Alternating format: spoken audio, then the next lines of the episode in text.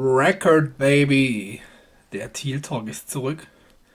Folge 88, 88. Eine richtig tolle Folge mit ganz viel Baumwolle. Jeff Cotton Folge. Bei mir natürlich der liebe und schöne Daniel. Noch in Österreich. So Daniel, wie geht's? Aus. Grüß dich. Hallo. Ja, geht gut. Frisch. Von, frisch von der Arbeit. Geht gut. Frisch von der Arbeit. Noch schön ein bisschen rumgeknüppelt beim Fußball und heute hier im Podcast. Ebenso bei uns natürlich der liebe Vince. Vince, wo erwischen wir dich heute im Speckgürtel? Du erwischst mich zu Hause erschöpft. Äh, und ich muss übrigens noch ansprechen, durch deinen Witz mit schwarzem Humor bringe ich jetzt auch ein. Das war ganz schwarzer Humor, ne?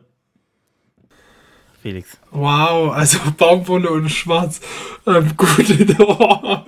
Oh, ihr seht, die ähm, Folgennummer färbt echt ab auf, auf alle hier. 88. Oh, ähm, das ist genug. Das wäre der Moment, um den Take zu machen. Wir haben ganz kurze News. News ist immer Zeit für unseren lieben Vince, Vinci Boy. Raus mit den Dingern ganz schnell. Ja, ist jetzt alles nicht besonders spannend. Äh, wir haben äh, von unseren neu gesignten Spielern äh, beziehungsweise von Trikotnummern vergeben.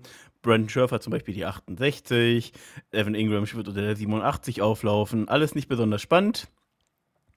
Ähm, von daher, ja, weiterhin, äh, achso, es wird halt weiterhin viel geredet über unseren über unseren Draft, äh, was halt so besprochen wird, verschiedene Experten. Hier und da haben wir heute auch nochmal Colin, Colin Cowherd äh, angehört, der sich mit jemandem von The Athletic äh, unterhalten hat. Ähm, und so haben sie über Aiden Hutchinson gesprochen. Ähm, ja, also der Draft drückt näher. Wir sind jetzt weniger als einen Monat vor dem Draft. Und ähm, wir können, glaube ich, sehr gespannt sein, was passiert. Aber behalten wir den Pick, können sich, glaube ich, fast alle darauf einstellen, dass wir Aiden Hutchinson nehmen. Stand jetzt. Ja, ansonsten habe ich gerade, glaube ich, gar nichts weiteres. Ich habe auch noch mal auf der Jaguars Seite geguckt, habe jetzt gerade gar nichts gefunden, weil wir jetzt so in unserer Vorbereitung für diese Folge waren.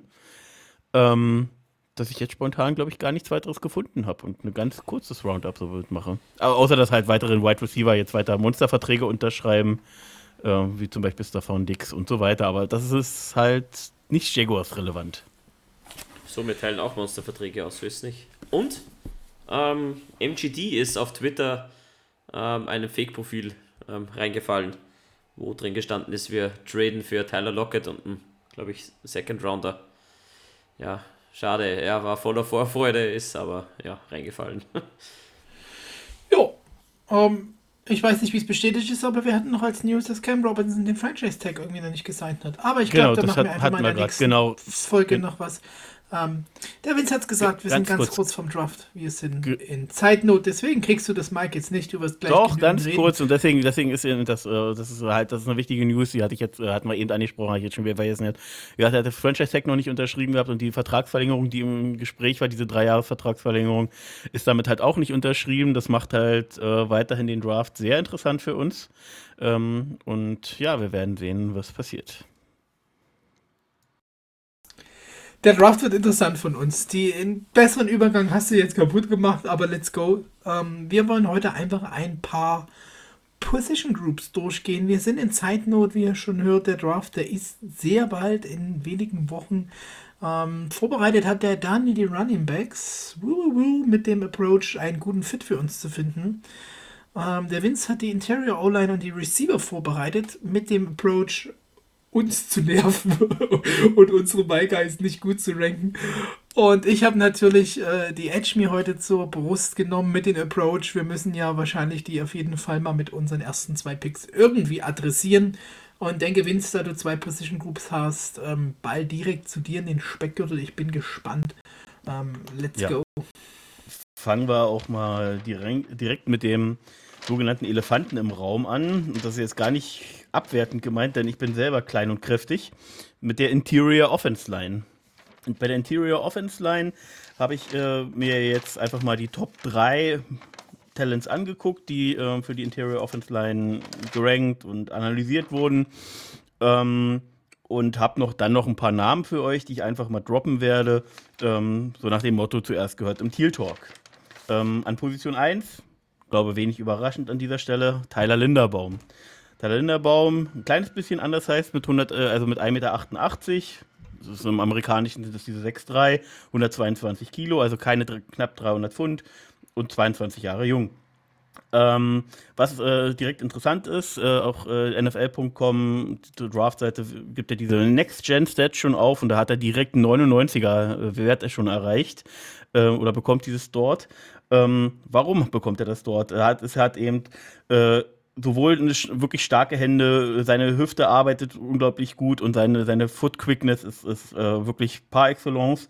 Ähm, spielt unglaublich schnelle Snaps, ist technisch stark, ein richtig star äh, auch ein richtig starker erster Punch mit dabei. Ähm, ja, und warum ist er jetzt ein bisschen gefallen in den Mock Drafts, wo er am Anfang noch in den Top 10 war? Jetzt fällt er immer so in die Top 20. Ähm, ja, eben sein Körper. Er ist halt nicht der größte, ist ein bisschen underweight ähm, und ähm, hat halt nicht den optimalen Body in dem Sinne, dass seine Arme halt nicht besonders lang sind. Aber er macht das halt wieder äh, über seine technische und körperliche Arbeit einfach mehr als wett. Ähm, wurde auch äh, zum ähm, sozusagen unbestrittenen All-American gewählt jetzt im letzten Jahr, hat die Remington Trophy letztes Jahr bekommen für den besten Center und ähm, wurde auch zweimal ins Big Ten äh, First Team gewählt, ähm, im vorletzten Jahr und im letzten Jahr. Ja, und ich glaube, wenn ich jetzt hier mal kurz in die Runde frage, ich glaube, niemand ist überrascht, dass ich Tyler Linderbaum an 1 habe. Bester Interior Offense Liner im Draft. Jetzt mal kurze Meinungsabfrage, damit es hier kein Monolog wird. Geht ihr damit?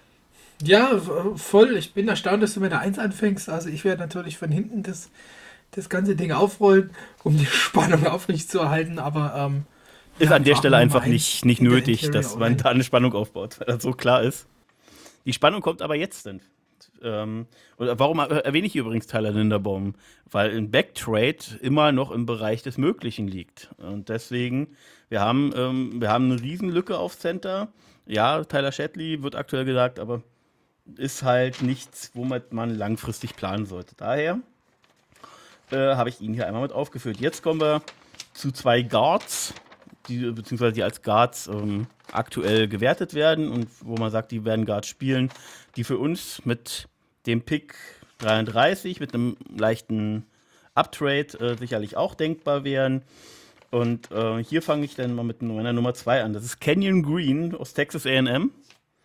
Ähm, 1,93 Meter groß, also diese 6,4 mit äh, gut 147 Kilo. Ähm, ist halt auch erst 21 Jahre jung. Ähm, warum habe ich ihn an zwei? Er hat eben das, was du nicht coachen kannst. Das ist der Körper, das ist ein, das ist äh, Body Control, das ist Hand, äh, das ist wirklich dieses aggressive mit Power spielen.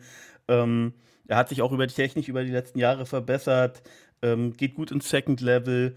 Ähm, ja, aber hat natürlich auch noch Schwächen im, im, im Passblock. Ähm, und äh, hat auch schon einige Penalties gesammelt, aber eben das, was du eben nicht coachen kannst, das hat er. Ähm, ansonsten ähm, bringt er sehr viel mit. Ist, ist wie gesagt, ein unglaublich starker äh, Körper, also dieser Core sozusagen, dieser, diese Kraft im Rumpf aus den Beinen in den Körper bringt. Das bringt er alles mit. Ähm, und ähm, ist für mich daher an Position 2.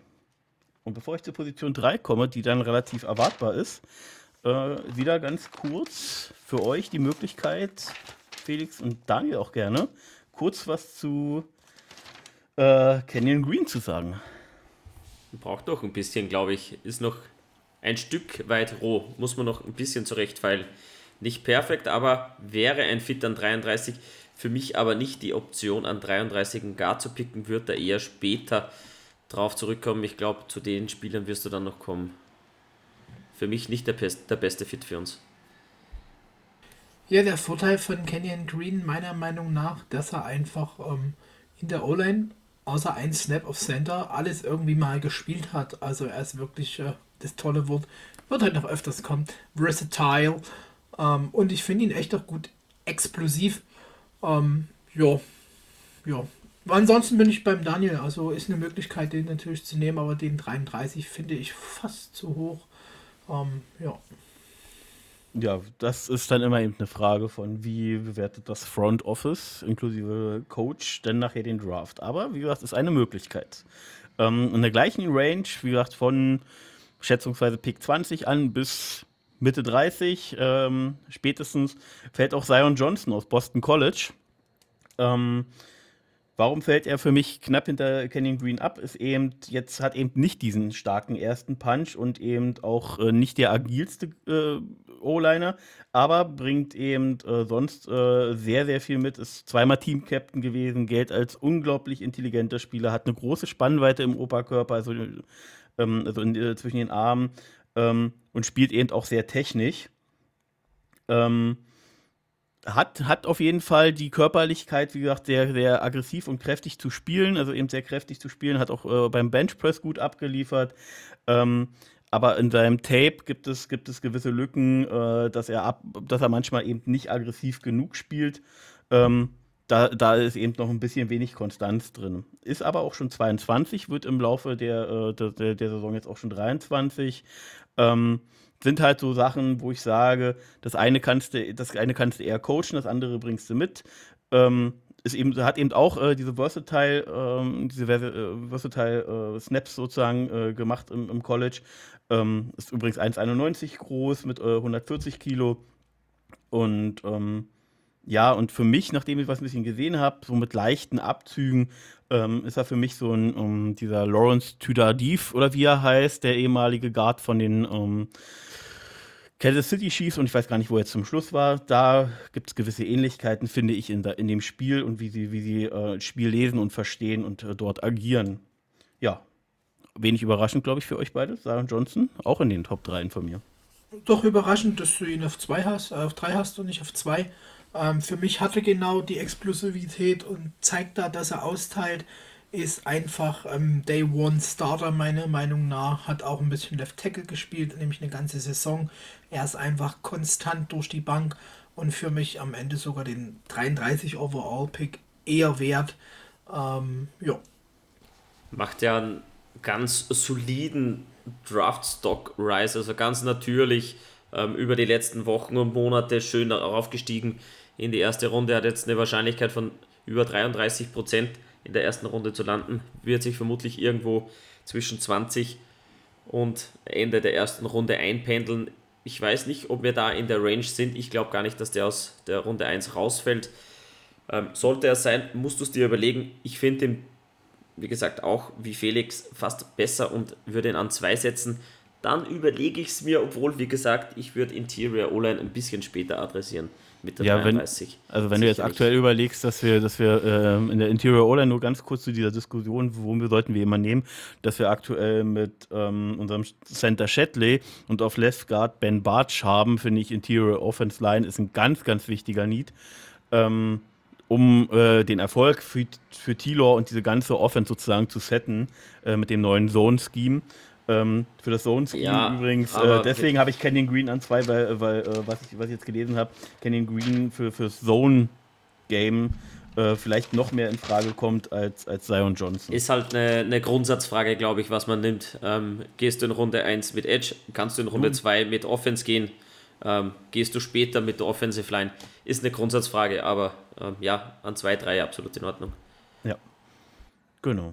Dann Einfach noch ein paar kurze Namen und äh, Felix, du wirst wenig überrascht sein, dass ich ihn direkt als ersten nenne.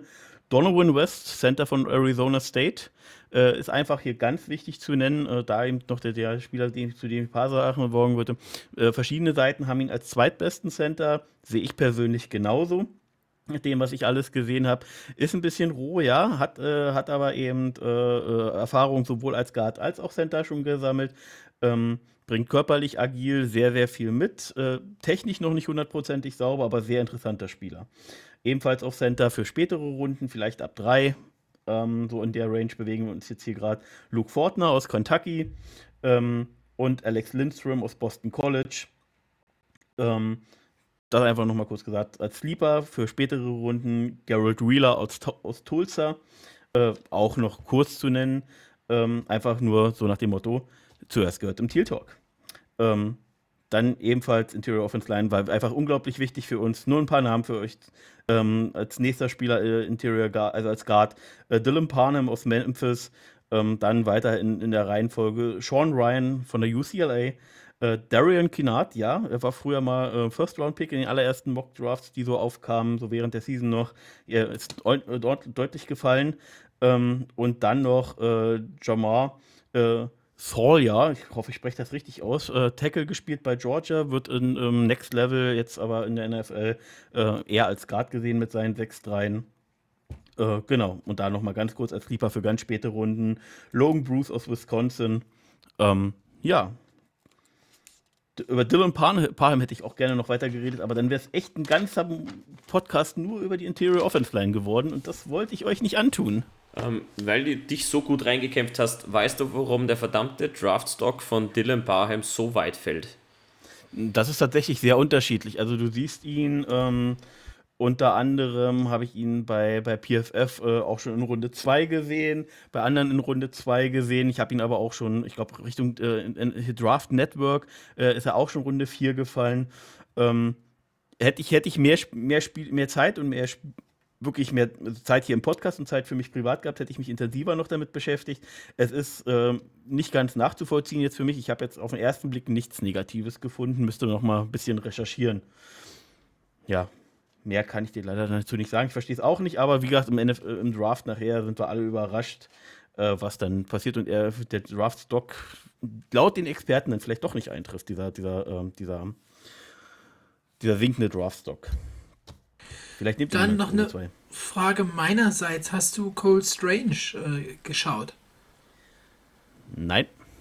Schade. Schau dir den mal an. Den finde ich ganz gut für die späteren Runden auf Guard. Der ist, der fällt auf in den Videos. Du, wie gesagt, das ist alles sehr explosiv Spieler. und macht Spaß. Okay. Und ähm, auch teilweise eben vor einigen der anderen Jungs, meiner Meinung, und auf anderen Boards zu sehen. Und generell kommen halt auch echt ein paar andere Guards noch rein. Justin Schäfer von, von Georgia also wirklich von einem guten College, da sind einige noch drin, wo man sagt, dass die Klasse, finde ich, doch schon ein paar Leute, die auch spät gibt, die sicherlich in unserer Interior Offense Line mit der Baustelle, die ich auch sehe, ein Upgrade auf jeden Fall sind, ja. Ja, äh, was man dazu sagen muss, es gibt wirklich, es ist ein unglaublich tiefer O-Line-Draft im Allgemeinen dieses Jahr. Es gibt wirklich Guards, die, die äh, ab Runde 2 äh, dir mit ein bisschen Zeit wirklich ähm, ein ordentliches Upgrade darstellen. Äh, wie gesagt, das sind jetzt nur vier, die ich genannt habe. Ich hätte, ich hätte auch noch drei weitere nehmen können, die potenziell Runde 2 sind. Ähm, wie gesagt, es ist wirklich ein sehr, sehr tiefer O-Line-Draft. Gibt's Eisen? Vince? Eisen? Eisen Guard, Guard, Guard, Guard. Taking the Hobbits to Eisen Guard.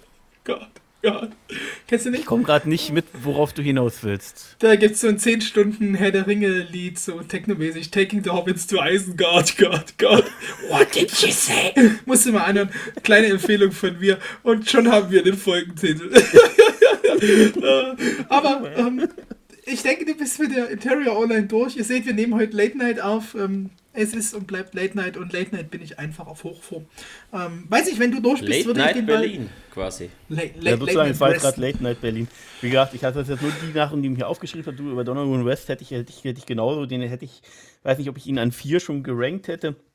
Aber in meinen Top 6 sicherlich äh, allgemein, einfach nur die, die, die Guard-Class, wie gesagt, also Par, äh, Parham, äh, Ryan, Kinard, Slayer, äh, alle so unglaublich interessant. Wie gesagt, das sind alle Spiele, alle, also vor allem äh, mit Donovan West und mit Luke Fortner, äh, sind das eigentlich alle Spieler, die Runde 2 bis 3 die Range haben. Ähm, daher einfach für uns unglaublich interessant mit unseren drei Picks, stand jetzt dort in, die, in Runde 2 und 3. Cool dann würde ich den Ball einfach hinter die Guards geben, lieber Daniel. Ich bleibe hier jetzt einfach ähm, Kraft des ähm, Moderators ähm, der Late Night Teal Talk Show heute ähm, bei der Offense und das ziehen wir auch danach durch und gebe den Ball einfach mal hinter. Du hast die Running Backs vorbereitet für uns und wie schon angeteasert mit einem Approach, dass wir einfach mal die, ich glaube Top 2 oder 3 oder so, das wirst du gleich selber nochmal erklären, direkt wegcutten. Vielleicht kannst du trotzdem zwei Sätze zu jedem verlieren, denn das sind echt auch interessante Running Backs, finde ich, wieder mal dieses Jahr. Ja. ja, ja, ja, ja. Auf jeden Fall interessante Running Backs dabei, aber vermutlich dieses Jahr kein First Rounder. Das wird sich irgendwo nicht ausgehen, glaube ich. Ähm, der einzige, der im Draftstock jetzt richtig aufholt und Meter macht, ist Breeze Hall von ähm, Iowa. Der ähm, hat jetzt mittlerweile eine 15-prozentige Wahrscheinlichkeit in Runde 1 zu landen. Ähm, ja, sind trotzdem nur 15%. Das ist auch vermutlich der beste Running Back und der kompletteste Running Back im Draft dieses Jahr, Brees Hall. Ähm, die letzten zwei Jahre ähm, 1500 Yards geknackt, ähm, Rushing, 41 ähm, Rushing Touchdowns aufgelegt in den letzten zwei Jahren und natürlich Receiving.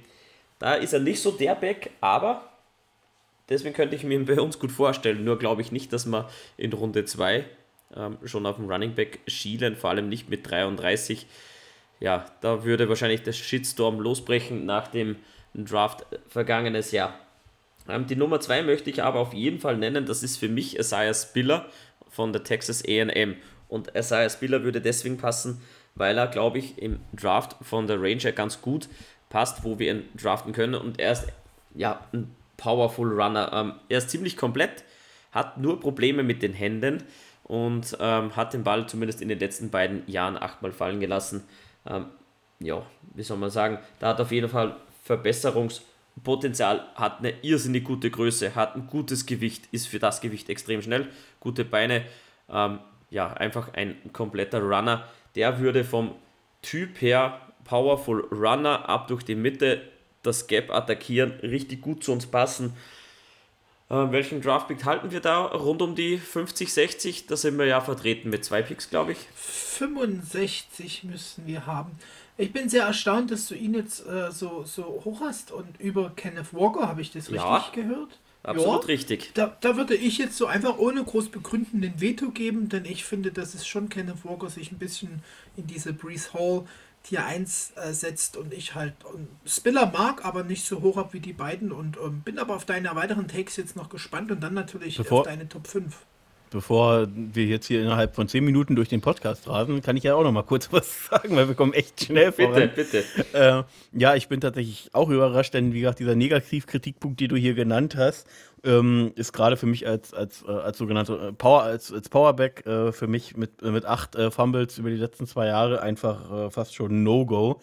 Ähm, das, wie gesagt, wir haben uns über bei, bei äh, James Robinson aufgeregt, dass er, glaube ich, zwei oder drei letztes Jahr hatte. Ähm, das sind jetzt hier auch vier im Durchschnitt und das sind weniger Spiele pro Jahr. Also ähm, äh, eigentlich ein No-Go, weil es wird in der NFL wird das nicht weniger, wenn man die, die Competition anguckt, gegen man die dann spielt. Und deswegen, ja, stimme ich Felix zu. Aber hey, wir, wir haben Diskussionen bei mir bei der O-Line gehabt, jetzt haben wir eine Diskussion bei den Running Backs, das ist doch okay. Ja, ähm, Isaiah Spiller kann man immer diskutieren, da brauchen wir, glaube ich, nicht drüber reden, aber von der Ranger passt er mit circa an 56, rundherum wird er gehandelt und auch die letzten beiden Jahre ähm, über 1000 Yards gelaufen und nur in der Freshman-Season knapp unter 1000. Das heißt, ähm, er war über diese Zeit immer eine Konstante, hat 74 Touchdowns in drei, in drei Seasons. Ähm, brauchen wir, glaube ich, nicht mehr viel drüber reden. Klingt Ähm, ja fast nach einer Wette, ob er wirklich in Runde 3 geht, denn ich äh, würde fast sagen, er geht später. Projected, das- ist, Projected ist momentan Second Round. Ich glaube eher, dass in die dritte rutscht. Und das wäre der Spot, wo ich sage, ab da einen Running Back für möglich. Die machen wir später, die Wette.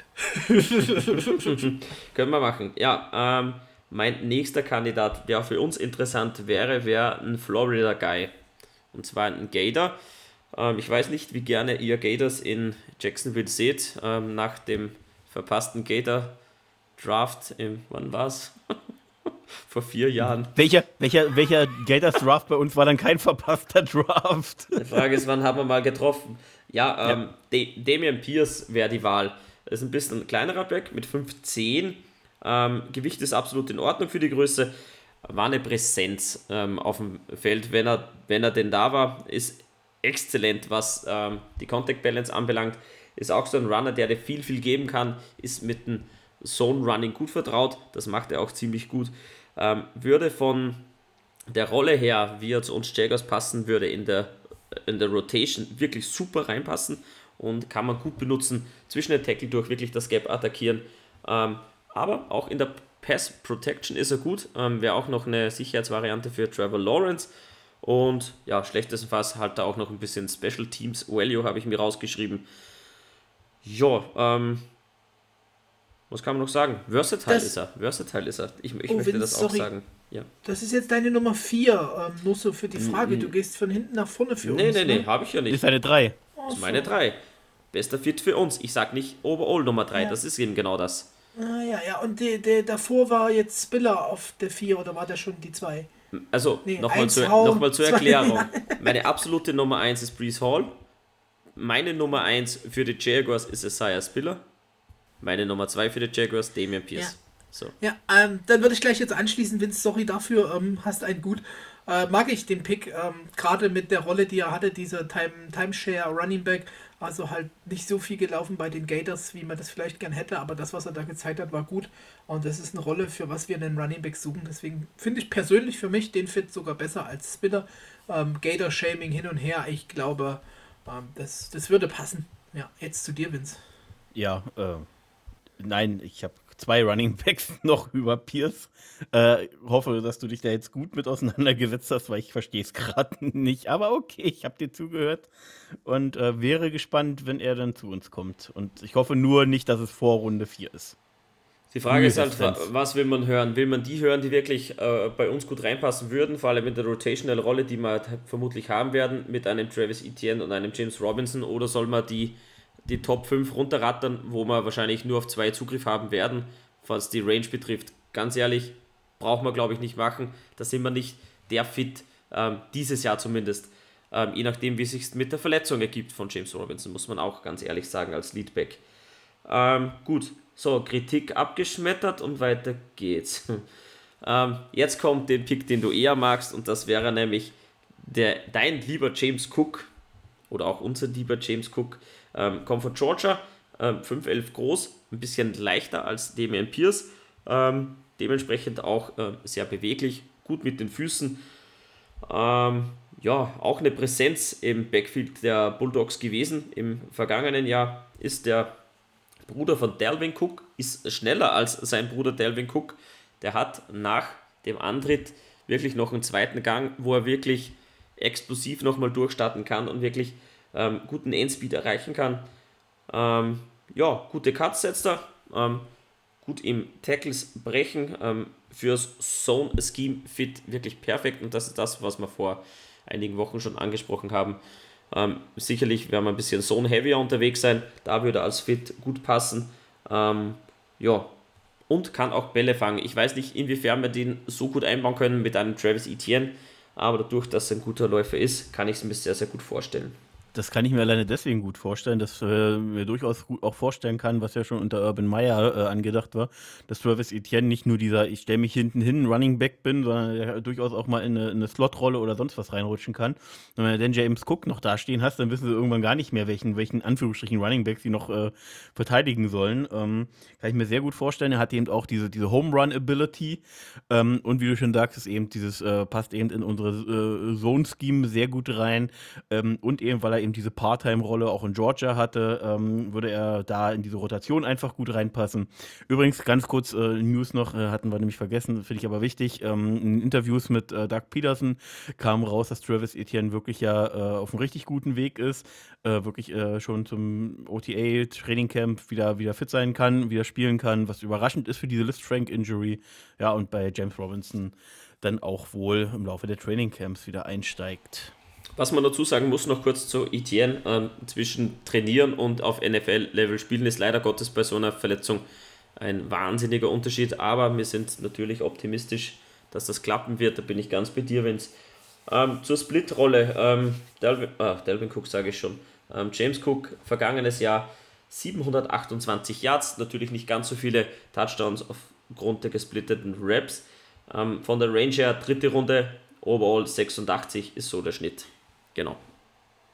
Felix. Äh, ja, ich mag Cook wirklich sehr. Ähm, ich schätze einfach auch seine Receiver-Ability. Der hatte äh, einen Drop über 68 Karrierepässe. Das muss man einfach sagen. Der läuft, finde ich, auch sicherlich mehr Routes als jetzt Leonard Fournette. Ähm, der Shot geht natürlich an Roman, der das auch immer schön anbringt. Ähm, aber Und deswegen sehe ich den nicht bei uns, ähm, weil diese Rolle, die wird uns Travis Etienne bringen, einfach in einer gewissen Weise. Und ich brauche meiner Meinung nach leider nicht Two Guys äh, von diesem Type Player. Ja. Und finde fast die Receiving Ability bei ihm sogar noch mal ein Stück fast besser. Ähm, weiß nicht, ob der am Ende sowieso irgendwie dann noch ähm, um, umgeschult, umgebaut wird. Ähm, es würde den gerne bei uns sehen, um Gottes Willen nicht falsch verstehen, aber ich sehe es einfach wegen des Etienne-Picks, für den wir, wie wir schon immer viel diskutiert haben, den First Rounder hingeschmissen haben. Ähm, wenn du mich jetzt fragst, einen Dritt- oder Viertrunde für Cook versus den First Round für Etienne, dann weißt du, Tanja, was ich sage, aber ich glaube, ich sehe ihn deswegen nicht bei uns. Ist leider ähm, guter Typ, gefällt mir vom Spielertyp und schön, dass du ihn in der Liste hast. Ähm, bevor Daniel weitermacht, will ich einfach nochmal an der Stelle anknüpfen, auch was Daniel eben, äh, jetzt eben schon sagte und damals schon sagte. Diese Verletzung von Etienne ist eben nicht ohne und hat eben schon, schon Karrieren gekostet und äh, nicht mehr auf das Niveau gehoben. Dazu haben wir jetzt den Achillessehnenriss äh, bei, bei äh, James Robinson. Also äh, wir haben einfach aktuell zwei, wenn sie fit sind, richtig gute Running Backs wahrscheinlich. Aber wir wissen eben nicht, wie fit sie jetzt gerade werden. Und ich sage nicht, dass wir jetzt irgendwie mit unserem ersten Pick in der Runde 3 äh, einnehmen müssen. Aber, aber den Need, den sehe ich schon, dass du jemanden da hast, auf den du dich in Anführungsstrichen verlassen kannst und der die Entlastung für zwei vielleicht nicht ganz so fitte Running Backs gibt. Ja, aber die kriegst du halt auch immer über die Free Agents, weil Running Backs halt so ungern, dass der Don Markus hört, im Austausch wahre Sinn in einer gewissen Weise. Ähm, so hart das für die Geister ist, weil die arbeiten nun mal wirklich hart. Ähm, aber ja, verständlich der, der Ansatz, wenn es auf jeden Fall. Ähm, Daniel, von uns aus, glaube ich, kannst du weiterschießen. Ja, gut, dann mein nächster Fit. Wie gesagt, ich lasse zwischendrin ein paar aus. Ich habe mir viele Running Backs angesehen. Den ich mir auch gut vorstellen könnte, wäre der Zaquandre White von South Carolina. Vielleicht kennst du ihn noch von ähm, der Florida State University, mein lieber Vince, der war nämlich 2019 dort, hat dann gewechselt auf das College von South Carolina. Ist ein größerer Back, ähm, ein bisschen schwererer Back wieder. Ähm, für das ist er aber brutal athletisch, nämlich die ganze Athletik stimmt, die Maße passen wirklich sehr gut. Hat bei den Seminoles nämlich Running Back und Linebacker gespielt, der kann beides, ähm, wirklich vielseitig einsetzbar. Ähm, hat sich dann 2021 erst reingekämpft, nachdem er sich die Raps geteilt hat. Ähm, erst, erst gegen die zweite Saisonhälfte hin dann wirklich die Leading-Rolle übernommen. Ähm, ja, wie gesagt, exzellente Größe, etwas größerer Back. Ähm, die Overall Athleticism ist perfekt. Ähm, ja, kann die Gaps gut, gut attackieren, hat da wirklich einen guten Burst, auch nochmal einen zweiten Gang einzulegen. Versatile kommt natürlich auch wieder, ist ein super Playmaker.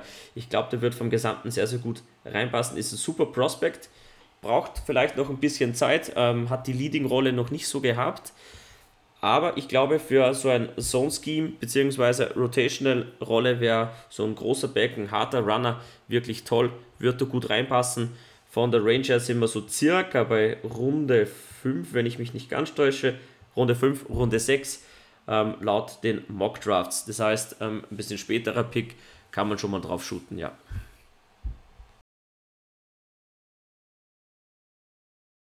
Zeit nicht. Wundert mich jetzt aber auch nicht. 2019 war ganz böse. Da war ich froh, viel arbeiten zu müssen und wenig Spiele zu sehen. Ähm, nee, hab den Namen tatsächlich noch nicht gehört. Felix, sagt ihr da was? Ja, so vom, vom Lesen, aber wie gesagt, Running Backs schauen war bei mir dieses Jahr einfach nicht so drin. Ich habe so ein paar MyGuys, die man dann immer findet, aber ihn jetzt nicht tiefer verfolgt. Von daher ähm, in Daniel wie Trust. Ist super underrated. Ich glaube, wenn der die, die Rolle ein bisschen mehr füllen kann ähm, oder er einfach auch die Raps bekommt, dann kann das schon was werden.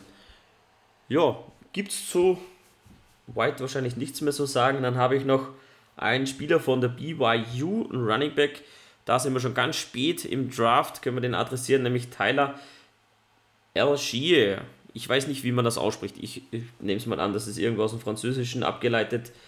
Ähm, hat auch Outside Linebacker und Running Back gespielt in der High School.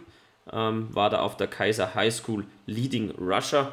Ist dann zu BYU gekommen. Ähm, ja, was kann man sagen, ein aggressiver Runner, ein sehr physischer Runner, kann ich mir gut vorstellen, ist eher klein, mit, ja, was heißt eher klein, 5'11, ein Stück kleiner, aber schwer mit 220 Pfund, ähm, wirklich ein, ein dralles Kerlchen, kann ich mir gut vorstellen. Ähm, ja, Downhill hat er vielleicht noch ein paar ja, Geschwindigkeitsprobleme, hat nicht den allergrößten Burst, aber ist ein harter Runner durch die Gaps.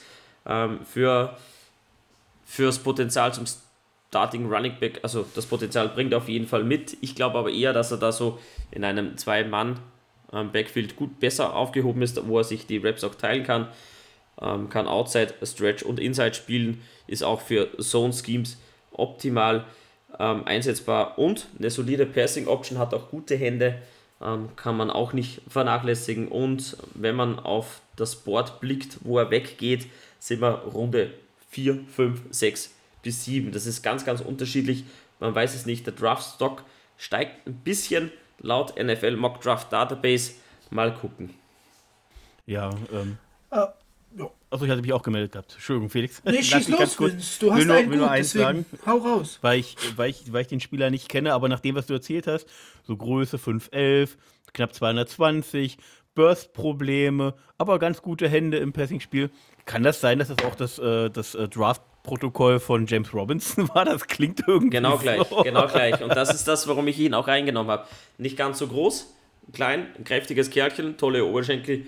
Ähm, ja, gut mit den Händen. Ich weiß nicht, James Robinson haben sie, glaube ich, nicht so gut mit den Händen beschrieben. Ich glaube einfach, ähm, die Vielseitigkeit, wo man ihn einsetzen kann, ähm, dadurch, dass er auch Outside Linebacker gespielt hat, äh, versteht er das Spiel einfach besser. Auch von der anderen Seite her ähm, bringt er sicherlich ordentlich was mit. Ähm, ja, hat natürlich nicht den größten Route Tree, das braucht man jetzt, ähm, glaube ich, nicht hervorheben, aber ich glaube, als Runner, Inside, Outside, ähm, wirklich gut einsetzbar. Finde ich einen richtig guten Fit, gerade für uns. Gerade mit der Range da einen Viertrunden-Pick drauf zu schmeißen. Ich weiß nicht, ob du es erwähnt hattest ich es wieder einfach nur überhört hat. Ja, die BYU O-Line, die war gut, aber er hat 1600 Yards gelaufen 2021 mit 23 Touchdowns. Ähm, ja, das ist schon eine Nummer, ne? Ähm, ja, auch man eine Frage gegen wen, klar, aber ähm, finde es einen guten Fit für uns. Es ist auf jeden Fall ein Scheme-Running-Back durch diese One-Cut-Sachen, die man bei ihm sieht. Und ich finde, das wäre, wenn ich jetzt wirklich unsicher bin, dass äh, J-Rob fit wird und ich jetzt nicht über Free Agents irgendeinen Erfahrenen mir reinholen will, dann schmeiße ich den Viertrunden-Pick hier drauf und ähm, habe einfach eine Baseline ähm, von, nenn ihn richtig deutsch, Allgeier, ähm, Tyler Algier oder wie man ihn ausspricht. Ähm, Jetzt weiß ich, wen du meinst. Ich habe den Namen gar nicht verstanden von der Allgeier, na klar. Ja, genau. Der Wenn man es. Deutsch spricht, dann verstehst du es. der Allgeier, weißt Der du? Allgeier, der Alte. Ja, Schön. ist ein, ist ein Junior, glaube ich, gell? Ist ein Junior. Ähm, kann, ich mir Äh, wirklich, kann ich mir top vorstellen. Auf jeden Fall aber auch sechs Fumbles gehabt an der BYU, habe ich gerade hier nochmal im Klick gehabt. Und, ähm, Sonst ja, ja, wäre egal. ja Ich nicht finde die, Runde, Runde 4 bis irgendwo. ja, genau. Ich finde die Baseline gut bei ihm. Ähm, finde ich so gut. Ähm, bist du durch mit der Liste? Bist du durch?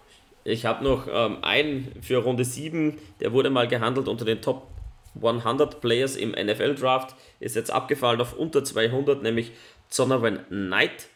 Und da bin ich gespannt, warum das so ist. Ich habe es ehrlich gesagt nicht mehr zusammengebracht, mir das rauszusuchen, warum er denn so weit fällt.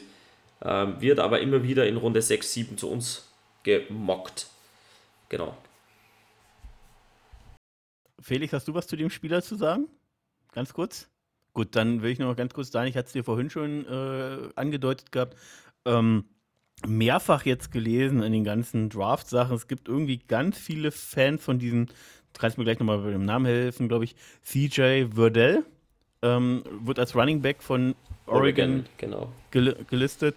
Ähm, scheint so ein Schweizer Taschenmesser zu sein, der irgendwie ganz viele Option-Sachen irgendwie machen kann, der dir vom Right Receiver bis Running Back äh, verschiedene Sachen spielen kann, der, der, der äh, sehr special sein soll, aber ähm, halt wohl Standard jetzt äh, halt nichts wirklich gut, deswegen wird da so Runde 6 bis 7 immer irgendwo gesehen. Fällt manchmal sogar aus den Mockdrafts komplett raus. Ist äh, Ist nach dem, was man immer mal von spannend. Fans liest, äh, sehr, sehr spannend. Aber es scheint viele Fans von ihm zu Es geben. ist, es ist spannend. Er hat jetzt 2018 bei Oregon über 1000 Yards Rushing, ähm, auch über 300 Yards Receiving, wirklich tolle, tolle Stats. 2019 ähm, nochmal draufgepackt, 1200 Yards ähm, Receiving, ein bisschen runtergegangen und danach ähm, verletzt, verletzt in 20 und 21 jeweils nur fünf Spiele gespielt. Ja, wird natürlich auch an dem liegen. Ich glaube, ähm, vom, vom Skillset her braucht man nicht reden. Ähm, zwei Jahre hintereinander verletzt zu sein und nur fünf Spiele gemacht zu haben, beziehungsweise gesuited gewesen zu sein, ist dann irgendwo zu wenig und der Overall Rank ist gefallen auf 268 und somit auch an Drafted Free Agent ähm, wird er momentan gerankt. Ja, sein bester Rank war mal knapp über 100. Ja. Äh, noch eine Frage, hast du Rashad Wright geschaut von der Arizona State? Ich habe dieses Jahr ganz viele Arizona State Prospects, die mir irgendwie ein bisschen... Ja, ganz komisch. Ähm, nur drüber geswitcht, aber nicht wirklich geguckt. Nein, hatte ich zu wenig Dann Zeit. Vielleicht der Tag von mir, also ist so sechste Runde und PFF und das hatten auch die Ravens-Kollegen. Ähm, slower Kenyon Drake und das ist irgendwie, was ich voll an ihm mag. Also wirklich einen Shimmy, Shimmy Guy mit Acceleration, schöne Cuts, die er da hat. Auch im Passing Game eine gute Waffe. Der hat mir richtig gefallen, so für, für Down, Right Receiver Sachen. Ähm, in Space natürlich richtig gut. Äh, hat er in einem Spiel, ich glaube gegen Washington oder so, stand drin irgendwie 10 Broken Tackles. Und weiß nicht, das sind so, so wieder Richtung Gadget-Player, die ich irgendwie sehr, sehr mag. Der hat mir einfach nur gefallen, so als Hinweis nochmal zum Reinschauen. Ja. Auf jeden Fall, mein Lieblingsspieler von dem Ganzen ist der Allgeier. Der Tyler, der alte Allgeier, ähm, den kann man nehmen. Ähm, ja, gehen wir weiter. Running Back sind wir durch, Interior O-Line haben wir. Dann wechseln wir mal, glaube ich, auf die Defensive-Seite des Balles. Gut, äh, mein Part, super Übergang. Endlich mal was anderes. Wir fangen heute halt einfach mit dem Hammer der Hammer an in, in der Defense Class. Also mal ehrlich, egal wie gut jede Position Group in diesem Draft ist, ich glaube, das geht einfach als der Draft der Edge Class mit rein. Es ist jetzt kein einzelner Miles Jared oder Bowser drin, aber die Tiefe an meiner Meinung nach Playern, die in der ersten Runde über den Tisch gehen, boah, enorm, enorm. Ähm, First of all, wir werden nicht über Trayvon Walker reden. das liegt daran, den kann man kaum zuordnen. Ähm, nimmt der Parfum zu, ist er für mich ein Interior D-Liner? Bleibt er so oder wird ein bisschen mehr mit, mit ähm, guten Raid und mehr Athleticism? Geht ja kaum, aber halt einfach kannst du ihn auf Edge stellen. Ähm, ist ein super, äh, super, super wirklich ähm, Prospect, aber will ich mich heute gar nicht aufhalten. Ähm, vielleicht packe ich ihn bei der Interior D-Line nochmal rein und sage, jetzt hätte er 10, 10 von zugenommen. Ähm, meine Nummer 5, ich fange natürlich von hinten an. Ähm, persönlich leider nur die Nummer 5. Und es fällt einfach mächtig schwer, jetzt darüber zu reden, denn es ist ein Michigan-Guy, ist einfach ähm, David Ojabo. Ähm, das ist hier auch auf der 5 wegen einfach Upside, Upside, Upside. Über diesen Kerl müssen wir im Podcast reden. Ähm, nigerianischer ähm, Einwanderer klingt so gemein. Über Schottland hat Fußball gespielt, ähm, habe heute gehört, ist wohl über Odafe Owe dann überhaupt zum Football gekommen. Ähm, hat quasi sehr wenig Jahre bisher gespielt und was er da aber jetzt abreißt, ist einfach meiner Meinung nach der Hammer für die wenig Snaps, die er bekommen. Also unfassbar. Ihr habt wahrscheinlich, wenn ihr bei uns in der Gruppe seid, das auch schon reingelesen. Der war da auch mit drin in dieser Zusammenfassung. Ähm, absoluter athletischer Freak, der twitchy ohne Ende ist. Ähm, ich finde richtig, richtig stark, dass man bei ihm schon sieht, der hat ähm, der hat schon einen richtigen Passwash-Plan. Der, der kann das lernen. Natürlich ist der roh, aber man weiß einfach, dass der schon einen Ablauf durchgeht. Also der hat nicht dieses, ich ähm, bin wie so ein Hühnchen, wenn Plan 1 und 2 nicht funktionieren, da ähm, geht einfach gar nichts mehr der gibt nicht auf und der spult es wirklich ähm, mit, wie soll ich sagen, System ab. Der hat sich, glaube ich, sehr viel von den former Michigan Edge Guys, QD Pay und so angeschaut und hat auch mal den Sideline gesehen, wie der Sachen übt und so. Der ist einfach willing to learn, coachable und hat für mich einfach so viel Potenzial. Ähm, ja, geringe Erfahrung, jetzt die Verletzung halt im, in seinem Pro Day oder im, im Combine war es, glaube ich, total mies, aber ähm, davon könnten wir ja vielleicht profitieren. Ähm, vielleicht droppt er ja und ähm, es ist ein Michigan Guy und wenn ich positiv über Michigan Guys rede, dann hat das was zu bedeuten. Ähm, hat Power, Agilität, Hüfte, was will man sagen? Schaut ihn euch an, das ist eine Disruption, wenn der da spielt. Ich bin da echt Freund von und ähm, ja, wenn der in Jacks Jersey landet, irgendwie freue ich mich. Ich hoffe einfach, dass der eine tolle Karriere in der NFL hat und dann die Raps bekommt. Das ist unter uns gesagt auf 5 schon mein Lieblingsprospekt mittlerweile, dieser Draft Class einfach Sympathiepunkte ohne Ende. Vince, du willst kurz zu Ojabo was sagen? Ich hau nur noch raus. 11-6 hat er letztes Jahr gehabt in 100 Passwash-Snaps. Also das ist schon wirklich, wirklich gut. Ja. Ja, also wie du schon sagtest, eben die, die für die NFL eben aufgrund der geringen Erfahrung, obwohl er jetzt in den, in den Snaps, gerade hast gerade knapp über 300 Snaps, äh, Passwash-Snaps gehabt, schon mega abgeliefert hat, ähm, ist die, die Baseline für die NFL stand jetzt einfach noch ein bisschen gering. Ich hätte mir für ihn tatsächlich gewünscht, dass er noch ein Jahr bleibt, weil mit der was er jetzt schon gezeigt hat im Draft, äh, also in, in, in, in, im College, äh, dann mit einer größeren Rolle, glaube ich, wäre der richtig explodiert und wäre Richtung 1-Pick im nächsten Draft, also Quarterbacks ausgenommen gegangen, ähm, aber prinzipiell einfach hochtalentiert, äh, wie du sagst, äh, extrem coachable, das liest man immer wieder, lernwillig, ja, committed to Football, auch ganz wichtig, äh, sind ja leider Stand jetzt der ganzen Gerüchte, die es so gibt, nicht alle in der Draft-Class ähm, auf der Edge-Position. Äh, was jedenfalls immer so äh, geredet wird. Ähm, aber äh, ja, prinzipiell ein hochinteressanter Pick und ich glaube, dass er an 33 da ist. Mit der Verletzung fällt, wird dann ja ausfallen und wenig Teams wollen sich das erlauben, darauf einen First Runner zu schmeißen. Deswegen kann ich mir das gut vorstellen. Aber genau die Verletzung macht es ja aus, warum ähm, College-Spieler vielleicht dann doch ein Jahr früher in die NFL wollen, um wirklich finanziell und persönlich abgesichert zu sein. Und du hast es gesehen, ein falscher Schritt nur bei so einem verdammten Pro Day und es kann alles vorbei sein. Ähm, verstehen tue ich verstehen tue ich, dass das Spieler dann. Und er wäre ja, der, er wäre ein First Rounder gewesen. Er wäre er wär einer gewesen und was will man mehr? Gut, eine Mille weniger. Definitiv. Aber er wäre ein First Rounder gewesen und jetzt haben wir die Möglichkeit, High Risk, High Reward an 33 zuzuschlagen. Das ist ein Lottery-Pick und ich meine, der war auch ähm, Leichtathlet, ist eine 10,93 da irgendwie gelaufen auf 100 Meter. Ähm, ich finde, das, was du da bekommst an dem Set, Skillset, was er schon hat, das ist unfassbar und natürlich ist es ein, ein, ein, ein Baustein, den man ein bisschen noch zusammenpuzzeln muss. Ne? Also der ist, äh, der ist roh, aber der hat die Ability da doch schon sehr viel zu schaffen und ja, die Verletzung tat dann im Nachhinein jetzt noch mehr weh, aber vielleicht ist es ein Schatten. Die Frage ist halt, ähm, brauchen wir einen Edge Defender, der sofort in Woche 1 auf dem Feld steht. Wenn du das willst, kannst du ihn nicht nehmen. Und das ist genau das. Wenn du sagst, okay, ich, ich komme mit Arden Key und da waren Smoot und äh, Josh Allen da über die Runden und sag, ich lasse ihn. hast du auch noch? Okay, nenn, nenn, fügen wir ihn zu den Defensive Ends hinzu. Bislang hat das noch nicht gespielt in meinen Augen. Ähm, ja, aber wenn du mit dem über die Runden kommst und sagst, okay, Runde 6, 7, 8 lasse ich den einsteigen oder nach der Bye und ähm, gehe auf High Risk, High Reward für die nächsten Jahre, dann 33 unbedingt. Unbedingt. Ja, Kann ich nur also ganz kurz bin, ankündigen, dass ich glaube jetzt äh, auf Position 4 fast schon mein zweiter Lieblings-Edge-Player kommt. Aber das wollte ich nur mal predikten.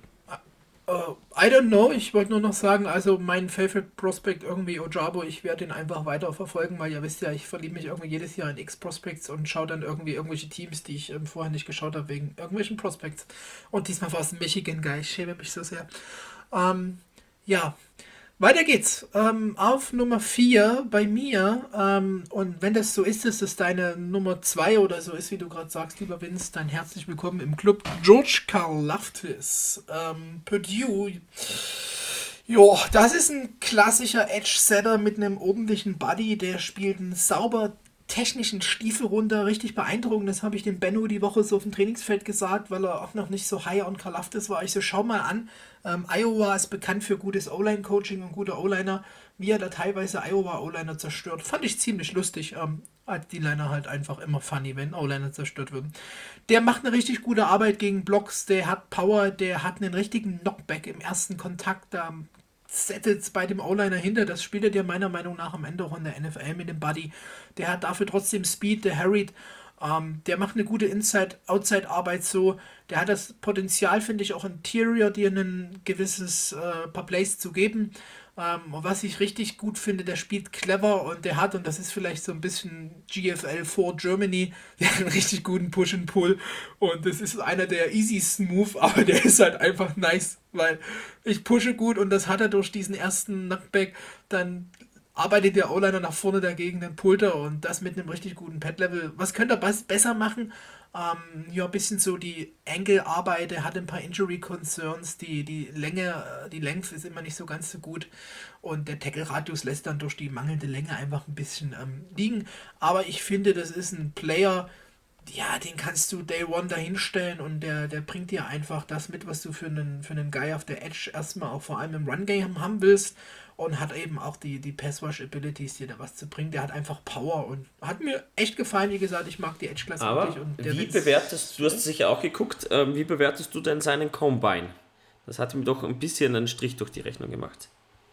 Das äh, lässt seinen Stock definitiv fallen, aber ich glaube, wer mich kennt, weiß, ich bin halt oft eher so ein, so ein Game, Game Tape-Fan, weil Combine, das ist wichtig, um Gottes Willen, don't get me wrong, das ist wirklich wichtig, aber das ist halt isolated ähm, Pumpen, Sprinten und gerade so Sachen wie, wie Spielintelligenz, äh, Get-off äh, Reads von Plays oder von einfach so, was passiert, was passiert gerade an der Line, wo muss ich sein, was muss ich tun, um da hinzukommen, Das sind Sachen, die dir ein Combine nicht gibt, wirklich. Das sind Sachen, die dir ein Game Tape gibt, Game Tape gibt. Und deswegen finde ich, dass er da mit seiner, mit seiner Zerstörung, die er da wirklich abgerufen hat, schon überzeugt hat. Und ich meine, er ist ja jetzt auch nicht hier auf Top 2 oder 3, sondern eben nur die Nummer 4. Und das ist er in der Klasse, finde ich auf jeden Fall. Also ich habe fast so das Gefühl, es gibt so in dieser Top 5 quasi, nimmt man jetzt Walker mit rein. Und wie sieht man so dann diese anderen hinter der Top 5 Pick oder hat man da einen höher, aber finde ich gar nicht so viel ähm, Chancen abzuweichen in der Reihenfolge. Wenige meiner Meinung nach. Und da ist ja halt einfach die 3 oder 4. Ja. Also erstmal bin ich froh, dass du anders rankst, glaube ich, als in dem PDF-Dokument, was du hochgeladen hast. Äh, ich glaube, da hattest du ihn, da hattest du ihn weiter oben gehabt. Ähm, deswegen, also wie gesagt, ich habe mir gewisse Sachen angeguckt, habe sicherlich nicht so tief ins Tape reingeguckt wie du, nur die Sachen, die ich gelesen habe. Und natürlich kommt es immer darauf an, wie willst du die Defense spielen, welche Defense willst du spielen. Durch seine Flexibilität, ähm, eben diesen 3-4-End auch zu spielen, äh, wäre für uns auf jeden Fall denkbar mich hat halt sein Tape halt einfach nicht geflasht, was ich gesehen habe. Ja, du hast definitiv mehr gesehen, Felix, und äh, bist ja auch mehr der Defense-Line-Experte. Es hat mich halt einfach nicht geflasht. Ja, es ist gut und er macht richtig starke Arbeit, aber es hat mich halt einfach nicht geflasht. Ähm, und hättest du jetzt Walker mit reingenommen, hätte ich nicht mal, ich, hätte ich sogar Ojabo über ihn genommen. Einfach aufgrund des Potenzials.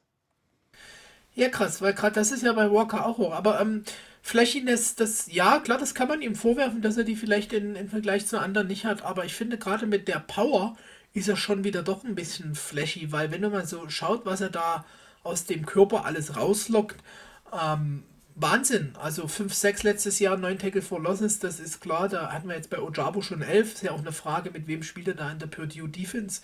Und da war er bestimmt schon eher auf sich allein gelassen, anstatt einen Ojabo mit Hutchinson auf der anderen Seite. 6'4, 266 und klar, auch Daniel nochmal der Shot, das, das wird den Draftstock ein Stück runternehmen, aber Geborener Grieche übrigens, der mal in der Wasserballmannschaft, der griechischen Nationalmannschaft gespielt hat. Tolles Sidefacts heute für die D-Liner, die auch in dem. Mich wundert es ja, dass er wirklich richtig stark spielt und richtig Power aufs Feld bringt und wirklich einen ordentlichen Push hat und dann presst er einfach nur, unter Anführungszeichen, nur 21 Mal im Combine.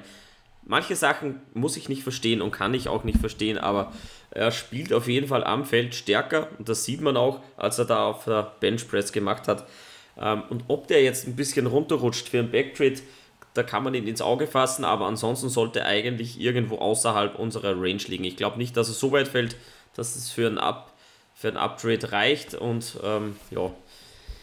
Und das ist äh, die Clue an der Edge-Klasse. Also hätten wir jetzt den Approach Jaguars ähm, relevant genommen, dann hätten wir uns über zwei, zwei ähm, Prospects unterhalten, die jetzt hier auf der Liste sind und dann die Leute, die nicht mehr auf der Liste sind. Ähm, deshalb ist das eigentlich sehr interessant. Aber ich finde, man sollte ja schon heute einfach mal äh, True durchgehen, äh, gerade bei der Edge, weil die ist interessant. Und ja, wenn es äh, ja, gerade weil du sagst, ist halt ein Stückchen mehr am PFF orientiert und das ja. ist halt mein Ranking. Das steht ja auch in dem Bericht so drin. Also. ja, das, das, freut mich auch.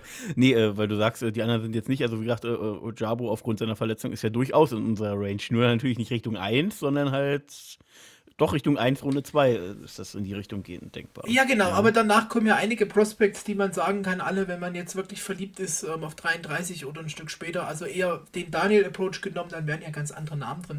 Aber ich glaube, lasst uns mal weiter. Und ich hätte dich jetzt richtig enttäuschen können, lieber Vince, wenn er jetzt nicht gekommen wäre. Aber natürlich muss er einfach kommen, die Nummer 3. Und ähm, mittlerweile für mich auch obvious. Ich habe so meine Concerns, die werden wir gleich noch hören. Jermaine Johnson, der zweite von der FSU, ähm, kam vom ähm, Community College, die auch die tolle hier Netflix-Serie mit betreut haben, war dann in Georgia und das ist so ein bisschen mein Take. Benno wieder ganz viel diskutiert, konnte sich da nicht durchsetzen, so wirklich in der Rotation, konnte es durch die Rotation nicht, fehlten ihm die Snaps. Ja, keine Ahnung, weiß man nicht. Äh, wird man sehen. Auf jeden Fall hat er einen langen Weg, habe ich mir notiert, langer Weg. Und da, wo er jetzt steht, steht er aber nicht umsonst. Einfach durch den Senior Bowl sich da richtig, richtig hochgespielt. Ähm, ich fange mal mit dem Negativen bei ihm an. Wo kann er sich denn wirklich verbessern? Das sind auf jeden Fall Pass-Rush-Moves. Also, ähm, das ist ein bisschen, ja, ein, einseitig ist jetzt vielleicht sehr hart. Aber da, da fehlt es einfach im Vergleich zu anderen. Das ist auch der Grund, warum er hier im Vergleich zu den Top 2 Prospects da ein, ein Ich muss dich hat. mal ganz kurz unterbrechen, auch wenn es um Jermaine Johnson geht, was Daniel da gerade im Videochat äh, abliefert, liebe Zuhörer. Ihr sitzt nicht mit seiner Katze kuschelnd auf dem Arm. Und die Katze geht jetzt Richtung Mikro und ist vor der Kamera. Das ist gerade sehr ablenkend und das ist schade, weil es geht um Jermaine Johnson the Second. Aber das ist mega ablenkend, weil es einfach so süß ist. Tut mir leid. Ich habe nicht Gut. zugehört, ich wurde abgelenkt. Toll. wir sind immer noch bei Jermaine Johnson, der übrigens ein richtig krasser Ironman ist und im Durchschnitt 61 Snaps letztes Jahr gespielt hat. Das ist so das, was man ja als, als Viertligaspieler mit Rotation, äh, mit Rotation mit Both Race sagt man, ruhiger Tag. Ähm, nein, aber wirklich so richtig guter Mann einfach an dem, was er schon mitbringt. Negativ wollte ich anfangen, also er ist nicht ganz so twitchy ähm, dieser Late Breakout halt eben erst bei der FSU jetzt richtig loszurasieren und im Senior Bowl am Ende hat genau das gefehlt, die vielen Snaps. Ähm, ja, so gehen wir zum Positiven. Also, das ist ein krasser Körper, den er da mitbringt, 6'5. Was der Typ einfach macht, ist dir die Edge setten. Also, das ist ähm, unter uns gesagt und das sehen auch viele so, ähm, der beste Edge-Setter wahrscheinlich im Run-Game, den du da finden kannst. Ähm, das machen die anderen zwei vielleicht gar nicht so gut wie er, was er da im Run-Game aufs Board zaubert. Also da möchtest du eigentlich nicht über die Seite laufen. Ich denke, das transferiert er auch direkt in die NFL. Ähm, spielt mit einem richtig guten Length und Leverage, also der kennt sein Handwerk, was er da an der Edge abrufen muss. Ähm, richtig gut. Also hat mir dann jetzt auch zum Schluss wirklich äh, auch gefallen und muss man sagen, klare Nummer 3 im Draft, weil er die sehr, sehr hohe Baseline hat einfach. Und die ist ein Stück höher als bei Karlaftis. Ähm, ja, Gap Integrity ist richtig nice bei ihm. Impact ist sofort da, wenn er da der Snap kommt. Und er hat einen richtig guten Football-IQ. Das finde ich, sieht man. Das ist vielleicht auch ein Grund dieses langen Wegs über das Community College in Georgia, die Rotational-Rolle und dann in der FSU richtig zu rasieren. Das ist ein absoluter Day-One-Starter, fantastisches Prospect. Aber eben auch außerhalb unserer Range. Außer es kommt irgendwie ein Backtrade mit, ich sag mal so, ab 8, 9 10, also es sollte schon zweistellig sein, meiner Meinung nach, weil einfach der Draft in anderen Positionen sehr loaded ist. Ja.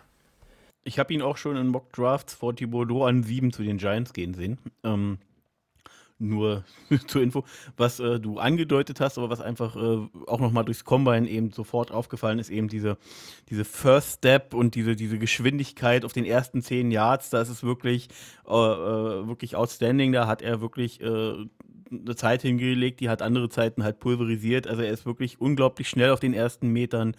Ähm, und hat bei der FSU, du hast jetzt fast schon, fast schon untertrieben, äh, wirklich, äh, also nicht nur rasiert, sondern hat wirklich über, über 10 Sacks hingelegt, einen Haufen Tackle for Losses, äh, wie gesagt, das settet dir die Edge. Ähm, und äh, es gibt tatsächlich Berichte, die sagen, ähm, ja, es wird ja mal gesagt, so Aiden Hutchinson ist der safeste Pick im Draft. Es gibt auch schon Berichte, die ich gelesen habe, dass, dass äh, langfristig gesehen Jermaine Johnson sich äh, als äh, bester Edge-Defender der Class etablieren könnte. Das ist, was ich mit der, mit der Baseline auf jeden Fall meine. Also die ist bei ihm sau hoch und dieses ähm, Bastpotenzial sehe ich bei ihm sehr gering einfach. Also unter den Aspekt kann ich das nachvollziehen. 14,6 waren es ähm, das ist eine Hausnummer und diese, diese Sachen, die er da im Run-Game bringt. Also ähm, der Satz bei PFF war auf jeden Fall, ähm, he's unlikely to be a non-factor in, in the league. Also es ist einfach unwahrscheinlich, dass der ein Non-Factor ist, das was er mitbringt. Das meine ich, das ist ein Safe-Pick. Also wer den nimmt und wenn es die Giants an sieben sind, wissen, was sie haben. Ähm, Daniel, leg mal los, wie du Jermaine Johnson siehst.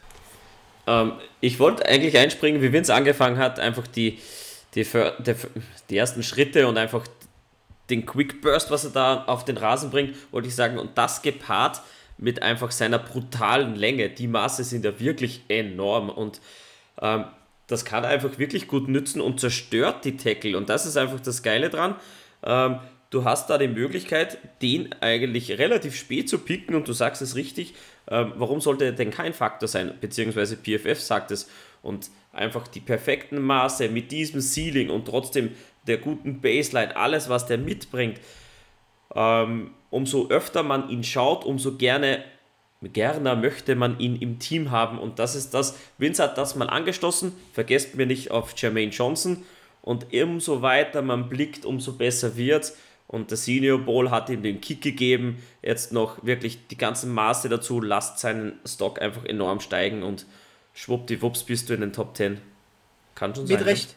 Ne? Ja, mit Recht, also, mit Recht, absolut. Was du von ihm, glaube ich, nicht sehen wirst, ist, dass er da, ähm, also so jetzt Offensive Tackles super alt aussehen lässt all day long. Das wird nicht passieren. Das ist nicht sein Playtype, ne? Also der, der ist ein anderer Spielertyp.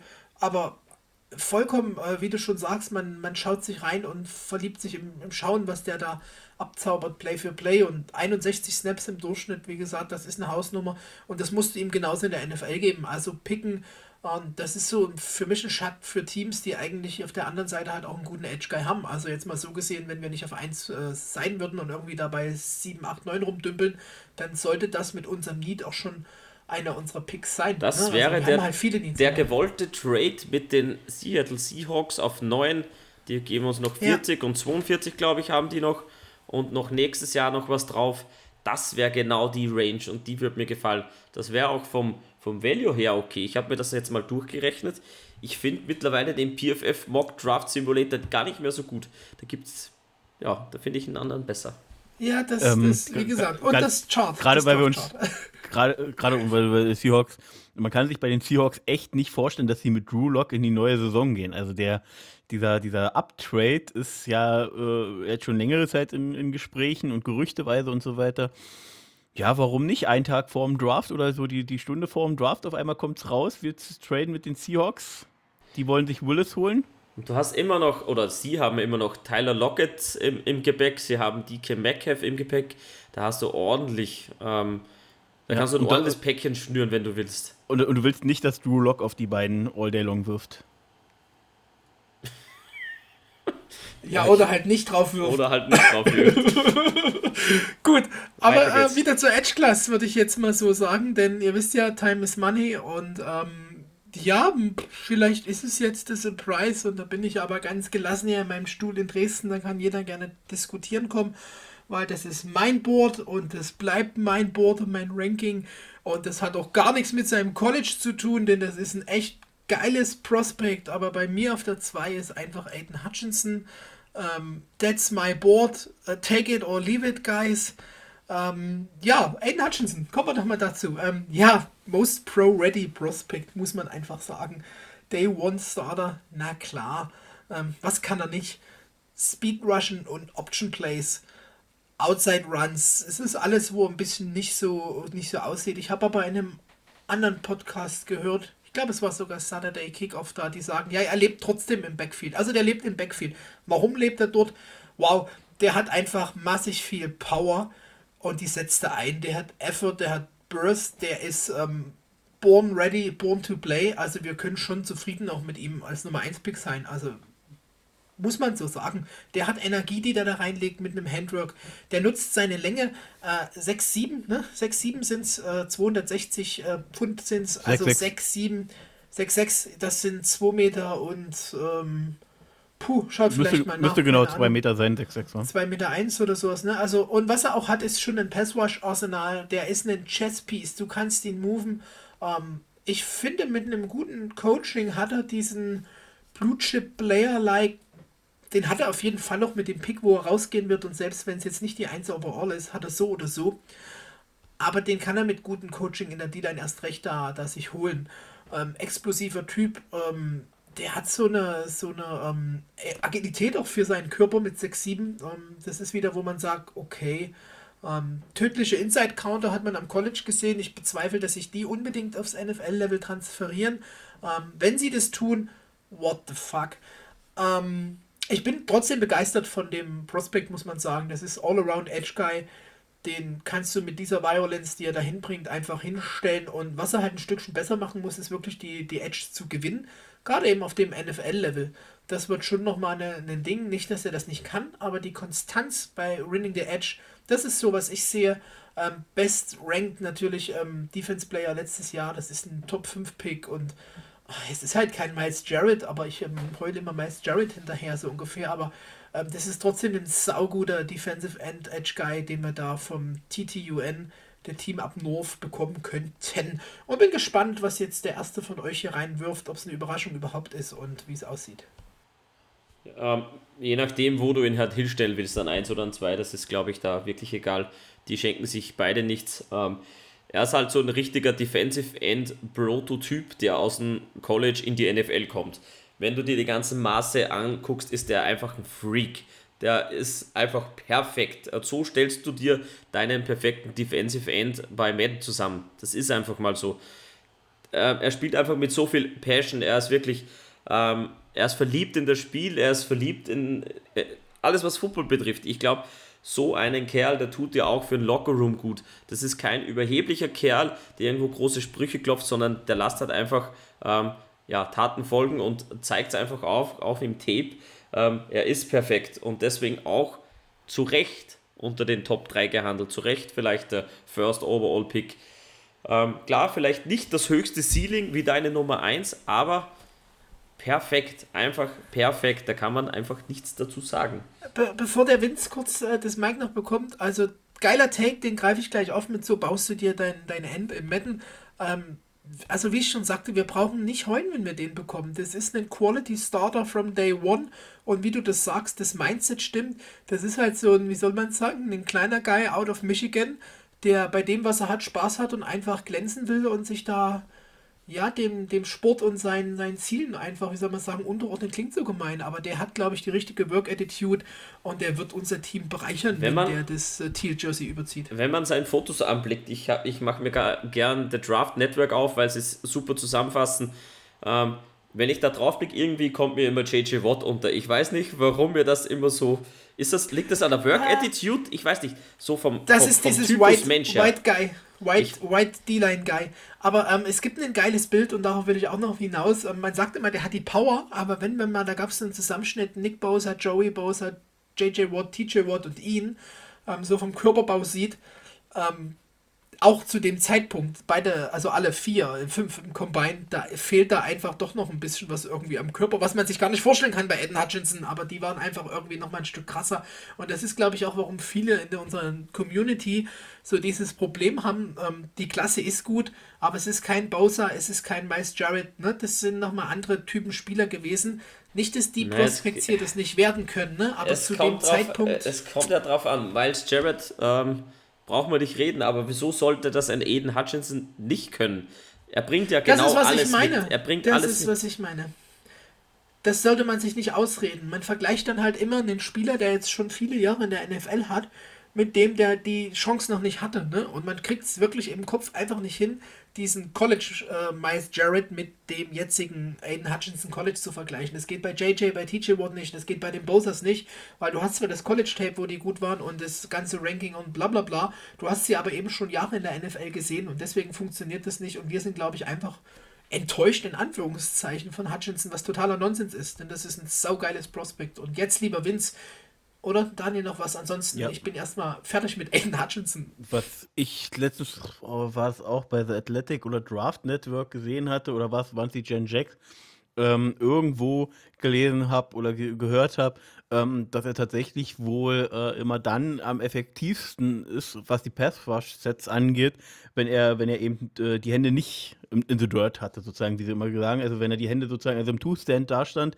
über die Outside-Linebacker-Rolle reinkam, was man, wenn man sich diesen Körper eben von diesen 260, äh, von diesen 6,6 großen 260 Pfund äh, sich äh, erstmal vorstellen muss, wie so jemand dann wirklich nur im Two-Stand dasteht und dann explosiv wirkt. Das ist schon, das ist schon gut. Also wie gesagt, man sagt ja auch, er hat eine, hat eine gute Athletik für seine Größe.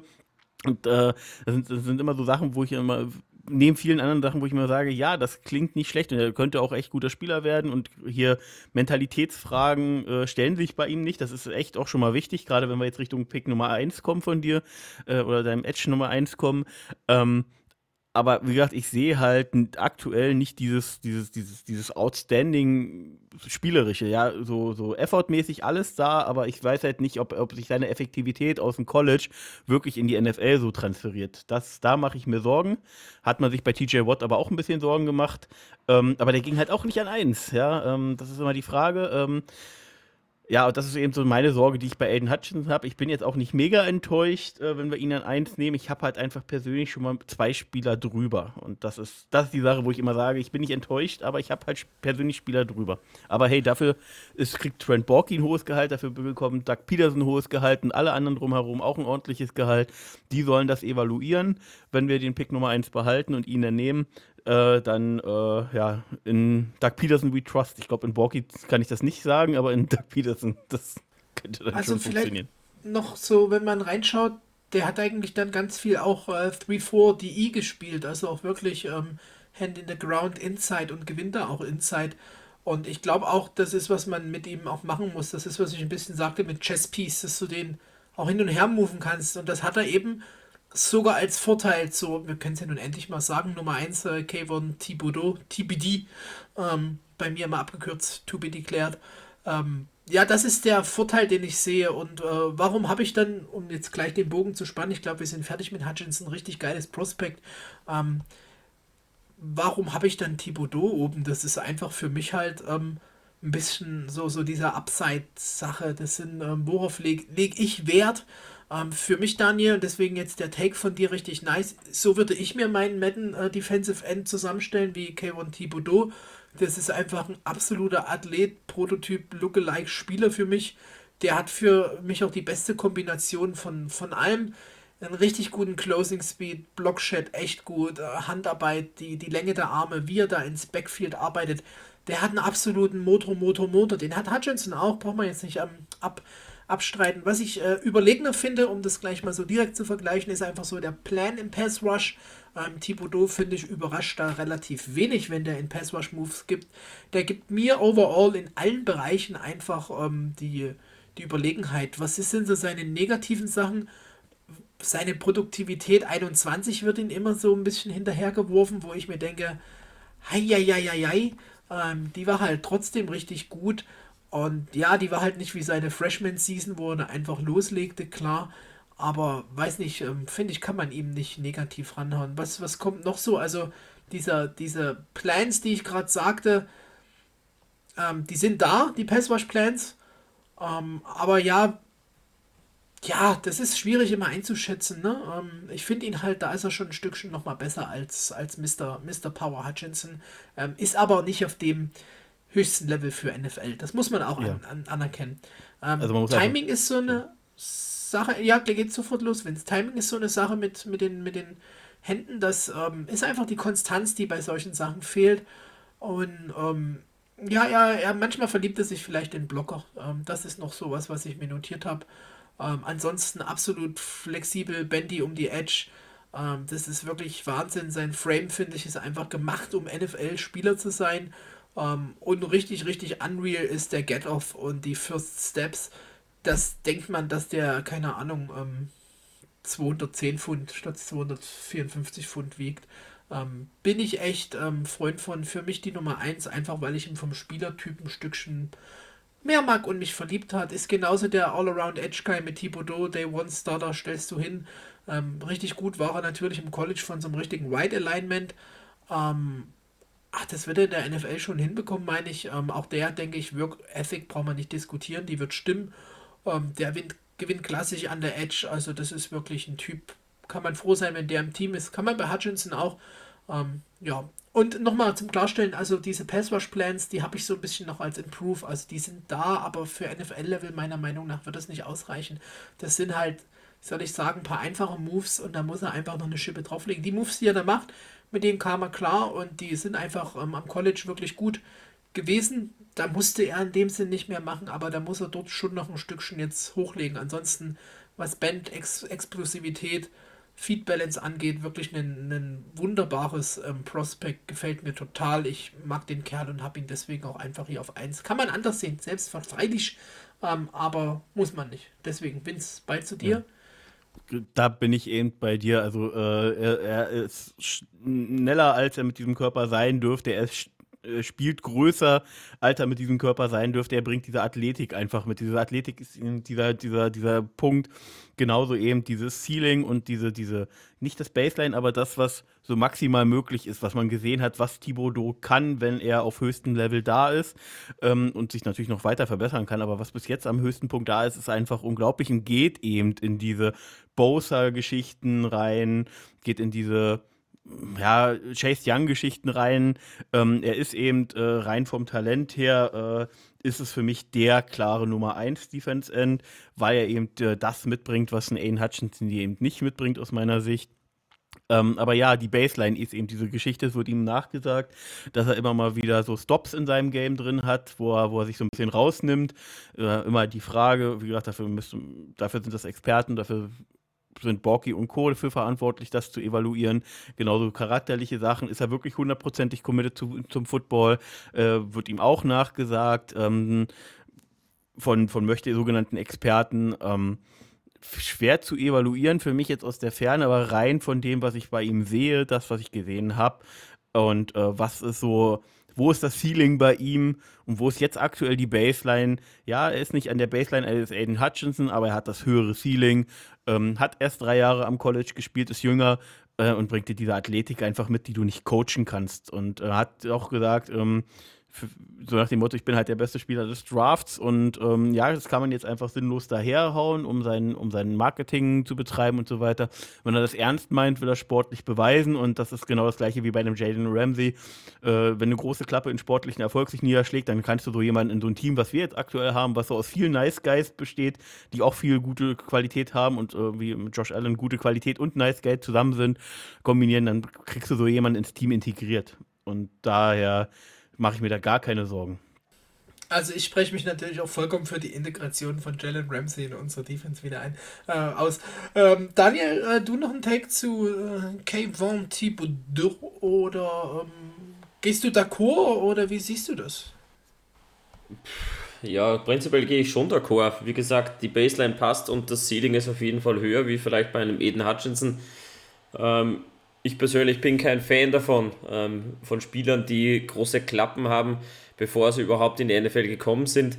Bin ich überhaupt kein Fan. Genauso wenig von Source Gardner, der sagt, na, ich bin der beste Spieler im Draft. Da sehen wir so Spielertypen wie ein Josh Allen bei uns oder ein Aiden Hutchinson im Draft. Schon lieber, muss ich ehrlich sagen. Vom Fit her, ja, beide bei uns, kein Thema. Kann man jeden nehmen, wie es mir gefällt. Ähm, ich persönlich bin immer noch der Meinung, dass wir nicht mit Edge gehen an der Nummer 1, aber ich wäre natürlich happy mit beiden. Äh, das wollte ich gerade sagen. Ähm, den Shot jetzt hier, äh, weiß gar nicht, wer den Post gemacht hatte hier. Unser, mir fällt der Name nicht ein. Den lasse ich mir noch bis zum letzten Tag. Ich weiß nämlich nicht, ob wir wirklich mit Edge gehen. Ähm, das auch nochmal kurz zur Überleitung. Ich finde die Klasse echt tief. Du hast ganz viele ähm, ja, Typen, die, die viel Speed, äh, Speed haben, Speed Rush-mäßig unterwegs sind.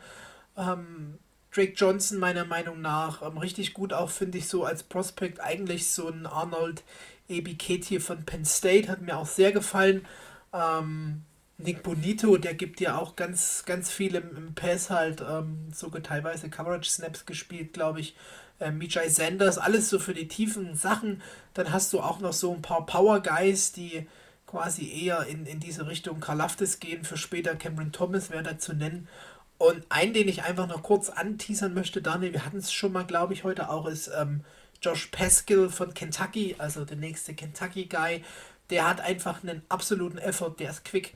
Der hat einen wunderbaren Closing Speed, wenn er durch ist. Der, der gewinnt spät in Downs. Also wenn der wirklich fightet und der QB denkt, ach cool, ich habe Zeit, irgendwann kommt Josh Pascal.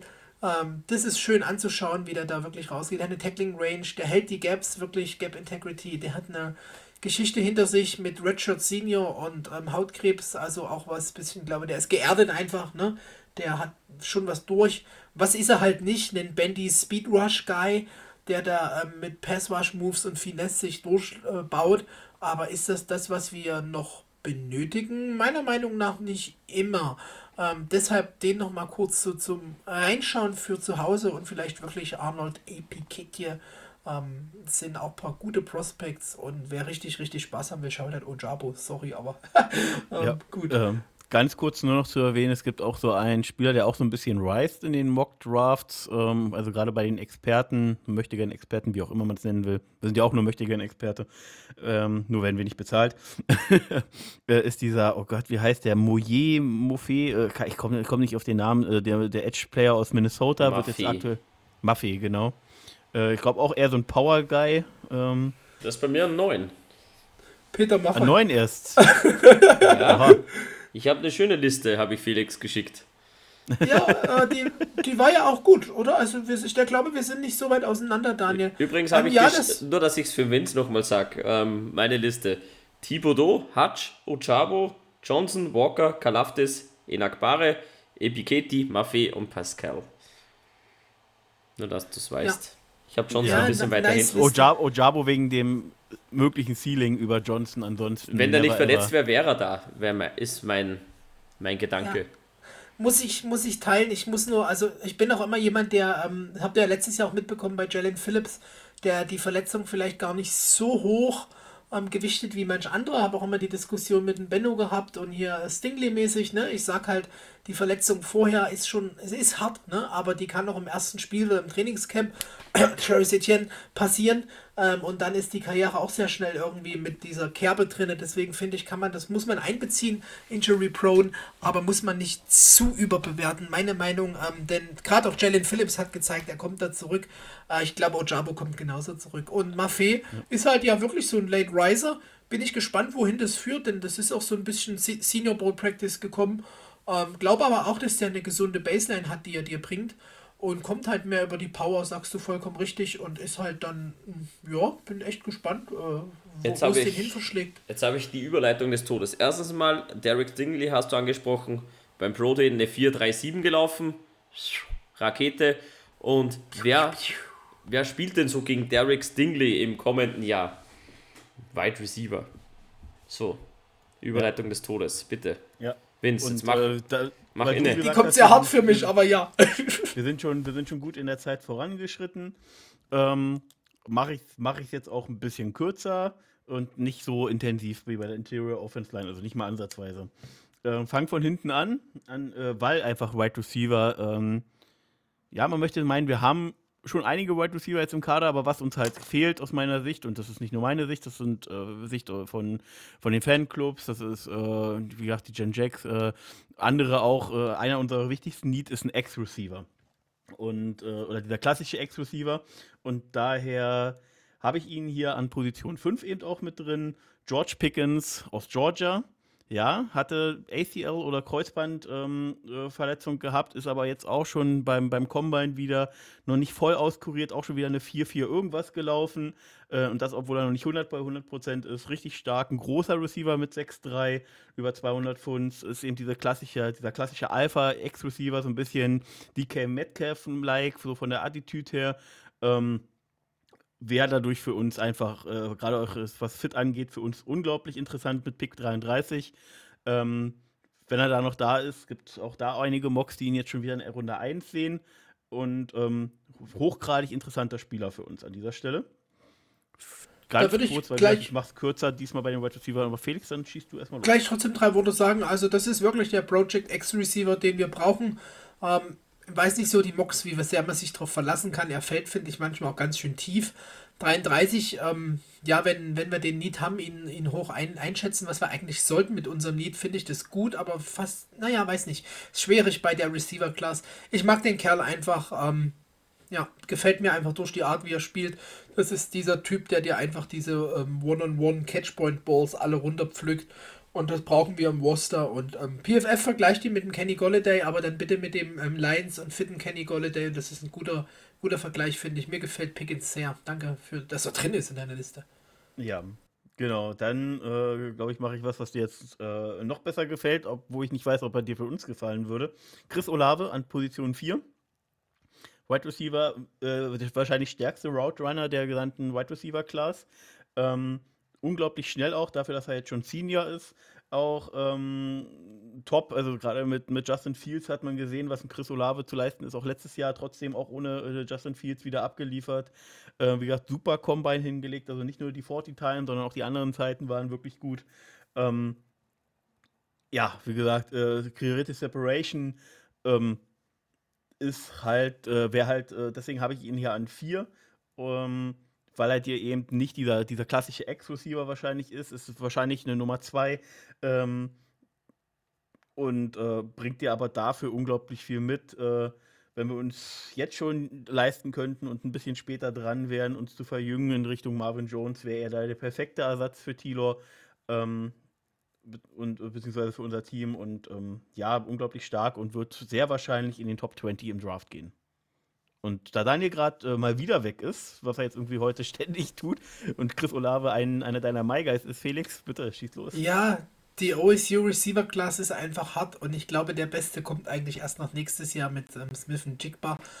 Route Running hast du gesagt, Ball Control, der hat Speed, ähm, spielt gar nicht so unphysisch, klar spielt jetzt nicht physical wie ein Physical Receiver, aber für die Körpergröße und so ist so ein bisschen der, der Take ja immer zu äh, Devonta Smith letztes Jahr. Root Running sehe ich noch bei dem einen Alabama Receiver ähnlich gut, muss ich zugeben, aber einfach ein Receiver, der für mich auf dieser Art Spielertyp, die er ist, ähm, sehr komplett ist.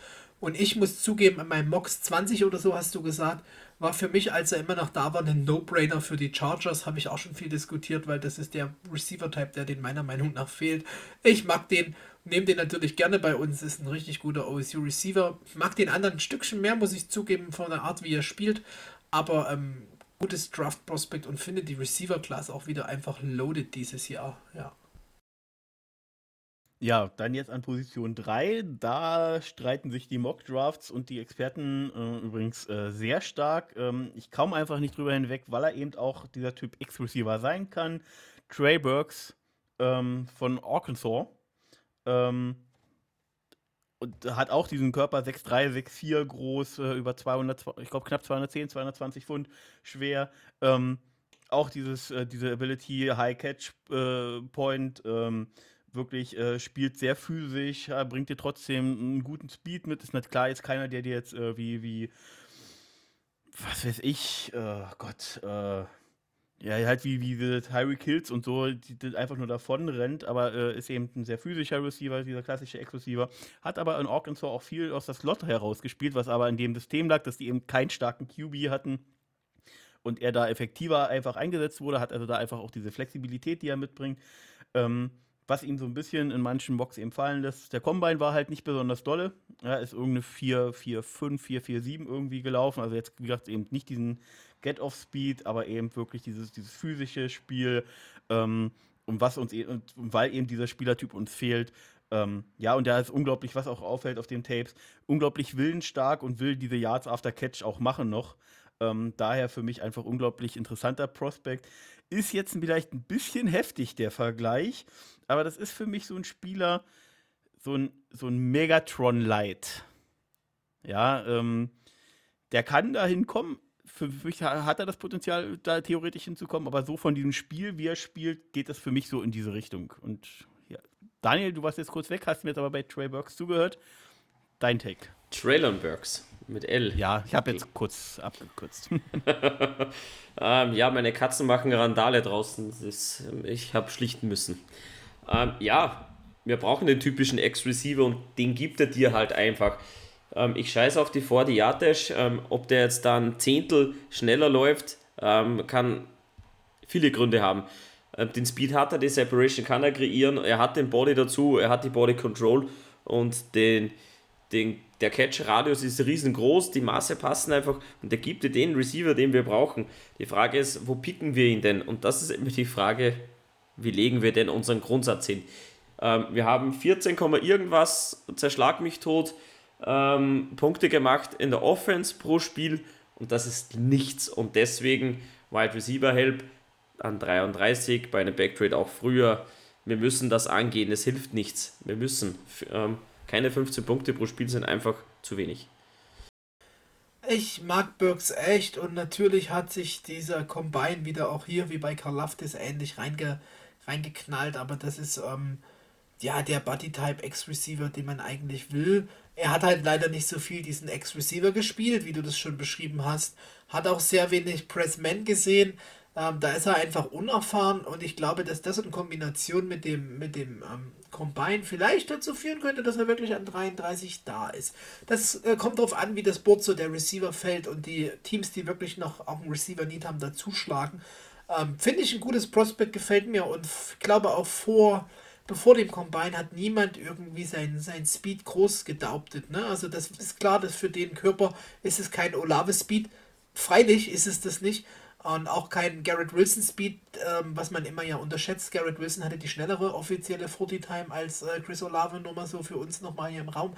Ähm, Aber das hatte man bei, bei Burks vorher nicht und deswegen mag den. Ich mag die Receiver-Class generell, da sind so viele Picks dabei, die, die ich einfach echt mögen würde, wenn wir die holen. Und wir brauchen einen Receiver. Wir wollen Targets. Wir haben es bei den Bengals gesehen, was da geht. Und klar, hast du keine O-Line, hast du keine O-Line, ist immer unser Spruch.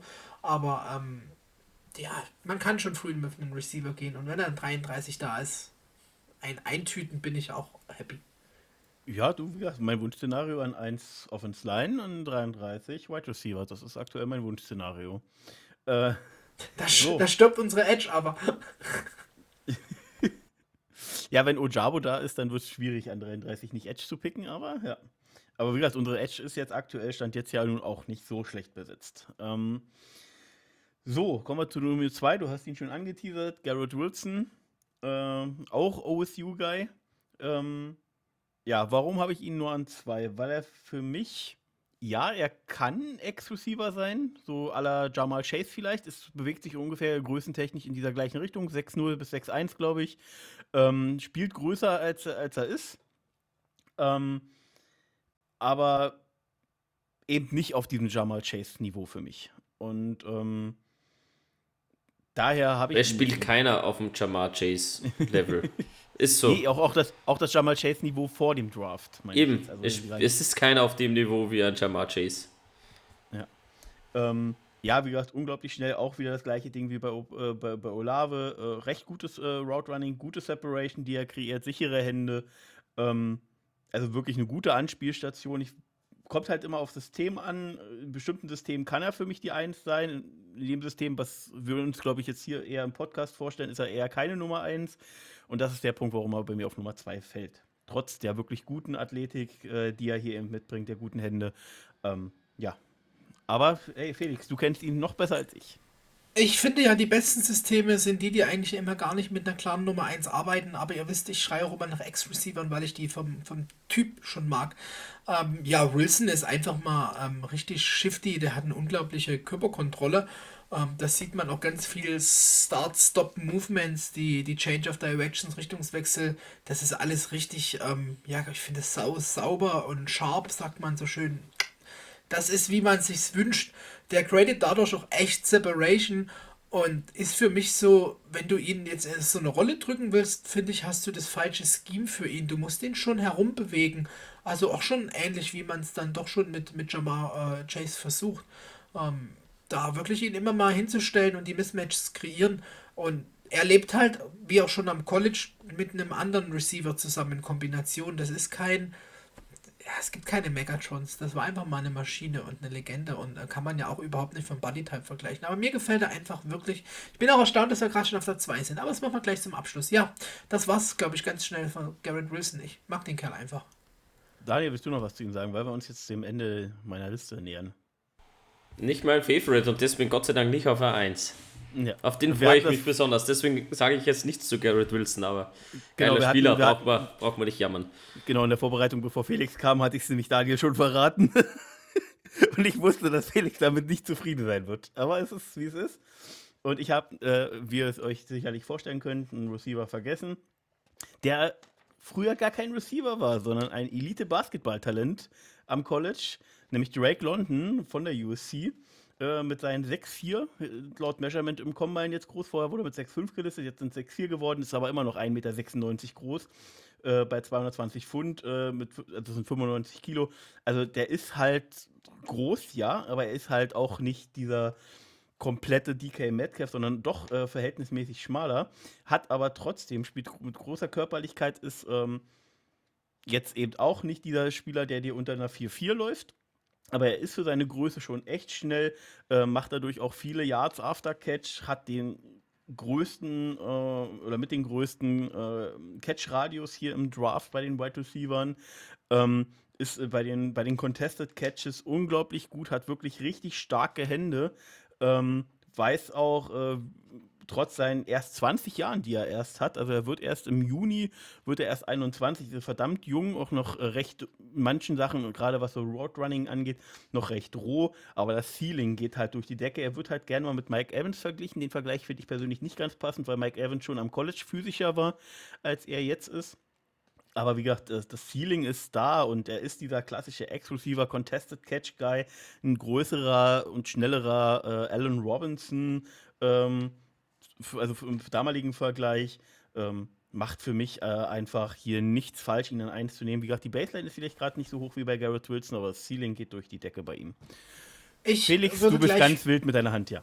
Ja, Daniels, Daniel soll auch den Abschluss haben und ich will gar nicht so viel reden, was er alles kann, denn das ist ganz klar, was er kann. Das ist äh, der Body-Type X-Receiver. Was er halt nicht kann, ist wirklich mit Speed arbeiten. Also der rennt dir keine äh, tiefen Cornerrouten. Das brauchst du mit ihm gar nicht anfangen.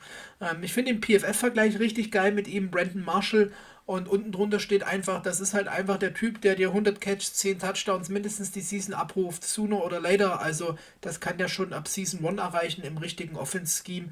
Du brauchst von ihm halt nicht viel Speed-Sachen erwarten, aber wenn du ihn da einbindest und gerade auch dann Richtung, Richtung Red Zone, das ist ein Top-Receiver und da ist halt die Frage, nach was man sucht im Team. Deswegen ist es immer so schwer, finde ich, so Receiver wie ihn und Wilson und ähnliche zu vergleichen. Kann man halt kaum, weil es sind andere Spielertypen.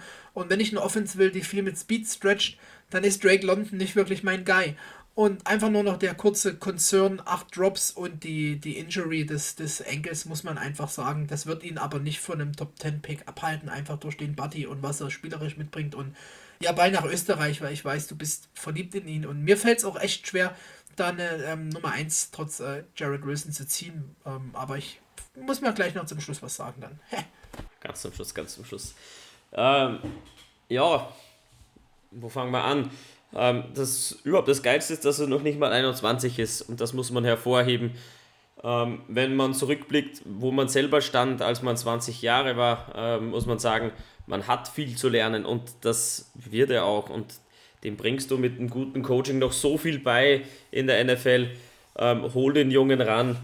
Die Verletzung, die schieben wir mal beiseite.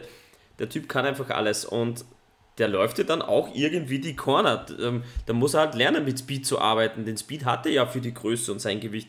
Klar ist er nicht der Speedy-Star schlechthin, aber trotzdem glaube ich, der kann das ja vieles machen. Und ähm, du musst halt auch die Gegenstücke betrachten. Wenn du bei uns guckst, ein Say Jones wird dir das nicht spielen, aber du hast so eine Allzweckwaffe mit Laquan Treadwell, der ein First Rounder war, der spielt dir auch vieles. Du kannst aus dem Slot mit Christian Kirk arbeiten. Du hast noch Marvin Jones als Veteranen dabei, hast noch zusätzlichen ähm, LaVisca Chenot, der passt da rein oder würde da reinpassen. Die Frage ist, was machst du? An 1 picken?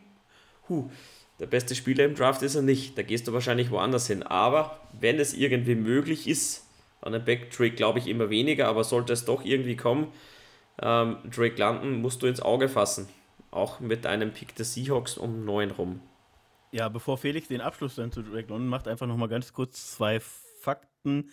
Ähm, und zwei Fakten? Ja, zwei, also im Endeffekt ist es halt äh, ein Fakt zusammen. Äh, man muss sich einfach anschauen, wie katastrophal das USC-Jahr letztes Jahr war. Also da lief ja nichts zusammen, äh, von der Offense hin bis zur Defense hin. Und er war so der einzige wirkliche Lichtblick in diesem Team, trotz inkonstanter Offense, äh, äh, vom, vom Play-Calling an bis zum Quarterback-Play. Er hat trotzdem so auf sich aufmerksam gemacht. Ähm, das, sind ein, das ist einfach noch so ein Faktor, den man hier mit reinberechnen muss. Und wie gesagt, äh, keine 20 Jahre alt, galt als Elite-Basketball-Talent, war dort schon abgerockt, ist aber zum Football gewechselt, liegt ihm mehr, er ist committed, ähm, der hat Spaß dran, äh, der hat die Einstellung und ähm, ja, wie gesagt, äh, alles andere äh, mit besserem Coaching, als das äh, damals äh, jetzt im letzten Jahr vor allem in der UC bekommen hat, da kann es nur durch die Ecke gehen. Und jetzt, Felix, du darfst den Abschluss zur Wide Receiver Rank. Ach, ja, ich, ich den Abschluss, ich habe noch einen Sleeper dann.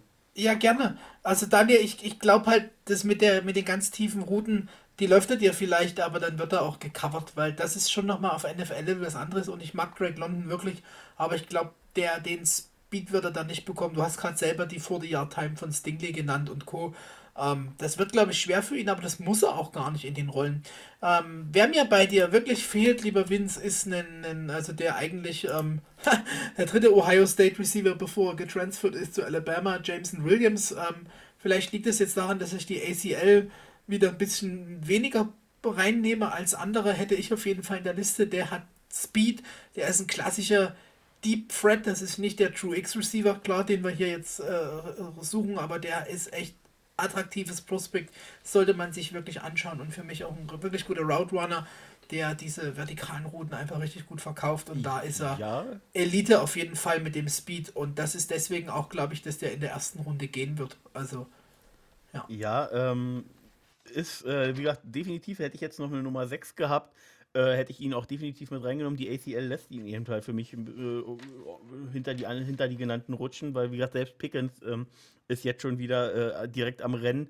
Äh, man ist nicht ganz sicher, wann Jameson Williams wirklich wieder einsteigen kann. Ähm, die Wide Receiver Class bietet wirklich viel Talent. Also wir haben jetzt hier alleine vier bis fünf Spieler genannt, die in der ersten Runde gehen können, von ganz anderen Namen, wie, wie dem äh, Christian Watson aus North Dakota State, der schon von Packers-Fans äh, gewollt wird, noch, noch mal ganz abgesehen. Ähm, sind unglaublich viel interessant. Äh, Pickens habe ich halt auch deswegen reingenommen, weil er eben dieser Typ X-Receiver ist und dadurch für uns einfach so unglaublich interessant ist. Daher auch mein Sleeper. Frühestens Runde 3, er wird eher, eher später ein bisschen gesehen, weil halt auch einfach das letzte Jahr Clemson halt äh, nicht mehr lief. Ähm, ist natürlich die Verbindung und die Connection zu Tilor, Justin Ross einfach zu nennen, vermutlich ab Runde 4. Eben auch ein großer Receiver, Big Body Receiver mit, glaube ich, 6'3, 6'4. Ähm, diese Connection zu Tilor. Tilor mag so eine Spielertypen. Ähm, Sleeper ist eigentlich, eigentlich schon fast übertrieben für einen Spieler wie Justin Ross. Ähm, hätte der schon in dem Jahr rausgehen können, wo, wo, wo Tilor gegangen ist, wäre er höher gegangen. Jetzt mit dem äh, Einbruch ein bisschen in, bei Clemson lief auch für ihn natürlich dann nicht mehr so gut, aber ist eben dieser auch dieser Big Body äh, High Catch Point äh, Receiver. Ähm, ist nicht körperlich der allerstärkste, aber körperlich kann man nun zulegen. Das ist jetzt nicht das, nicht das äh, Dramatischste, wo, daran kann man arbeiten. Ähm, aber eben vom Spielertyp her definitiv jemand, der für uns interessant ist. Und daher auch für mich eher genannt als so jemand wie Sky Moore oder, oder äh, John Matchy von Alabama, hast du, glaube ich, genannt. Das sind diese, diese kleinen Speedy Guys. Äh, äh, Na, Moment mal. Sky Moore spielt größer als er ist. Das muss man ihm mal lassen. Der kann dir nämlich die Ex auch spielen und das ist so. Ja, die Ex, wenn und, du die, wenn, und wenn du Matchy hatten wir noch nicht genannt. noch. Ja, aber du hattest vorhin Alabama Wide Receiver genannt, also ich dachte, ich meinst du ihn bestimmt. Nee, ich meinte Williamson, aber ähm, vielleicht. Ach so, ja, stimmt, ja. Sorry. Also ich finde Justin Ross echt gut. Die, die Chemistry wird da sein. Ähm, seine Freshman-Season war echt herausragend. Danach diese Nackenverletzung. Ähm, das ist wieder Verle Verletzungsding. Ich finde so, so eine ACL, da kommt man aktuell mit heutigen Standards wirklich einfacher wieder aufs Feld. Ein Nacken hat für mich schon nochmal auch eine Priorität, aber ich will das jetzt gar nicht reinkonzernen, denn das ist der Grund, warum er, denke ich, auch fällt. Und glaube, die Connection mit Taylor ist da und hat halt auch in Clemson, da fehlt da einfach der QB. Also sie haben den falsch genutzt, finde ich. Ich denke schon, dass das ein guter Pick und Fit wäre, wenn wir den da irgendwie in der dritten, lass es sogar die vierte sein, dann freue ich mich noch mehr mit, mit einkassieren können, weil ähm, was diese QB-Receiver-Connection ausmacht, haben wir ja in Cincinnati gesehen, die kennen sich einfach auch und ähm, das ist schon viel wert und würde ich mögen, muss man hier einfach, glaube ich, weil wir eben dann, endlich kann ich es mal andersrum sagen, lieber Benno, wir sind halt der Jaguars Podcast und unser QB ist aus Clemson, müssen wir ihn einfach nennen. Und du hast das gesagt, Wingspan mega geil, ähm, finde auch, dass du den rummoven kannst vom Alignment, das ist ein klassischer Possession Receiver, Catchpoint spielt er dir. Und ähm, glaube, das ist so, ja, kann man mit leben, wenn der zu uns kommt. Daniel, ich denke, du siehst es ähnlich, oder? Sehe ich genau gleich. Äh, Christian Watson wundert mich, dass du gar nicht so recht angesprochen hast ähm, und seine Concerns, die es da gibt mit Division Du. 2 und Die, die, wie gesagt, wir haben ja schon Jameson Williams, den ich äh, Stand jetzt aufgrund der Verletzung an 6 habe, nicht reingenommen. Jetzt hätte ich noch Christian Watson reinnehmen müssen, Sky Moore reinnehmen müssen und, und, und. Dann wäre die Liste bei 10. Und die Aussage, die ich dir per WhatsApp geschickt habe, mit ich bin schnell durch die Wide Receiver durch, hätte ich dann nicht mehr halten können. Alles klar, nein. Ähm, ich habe es nur heute im Podcast gehört. Äh, Christian Watson hat ja eine Drop Rate von 13,2%. Das ist schon Ja, enorm. da ist halt die Frage, liegt es am D- D2 QB oder liegt es am D2 Receiver? Und ich bin ja auch immer jemand, der diese D2-Fahne sehr weit hochzieht, weil es muss irgendeinen Grund geben, dass äh, D2-Leute kein D1 ähm, College bekommen haben. Es gibt so viele D1 Colleges, wo man reinfinden kann. Aber Watson ist echt ein geiles Prospekt, muss man schon sagen. Also die Athletik, Es die er gibt- mitbringt, den Körper, den Speed, kann man sich schon bauen. Es gibt so viele Spieler, die es aus der D2 auch geschafft haben oder aus der D3 hier. Alex Kappa, der Guard, der äh, bei den äh, Buccaneers war und dann jetzt zu jetzt für, für, für, für ganz für, für richtig gutes Geld zu den Bengals gegangen ist mit 10 Millionen im Jahr. Ähm, sind einige Spieler, die das schon geschafft haben. Klar, ich habe jetzt erstmal nur Kappa genannt, weil ich jetzt einfach nicht vorbereitet war auf diese Aussage, aber äh, stand, äh, man weiß, dass es einige schon geschafft haben, aus D2 und D3 äh, in der NFL Fuß zu fassen. Gut, jetzt haben wir aber alle Klassen durch.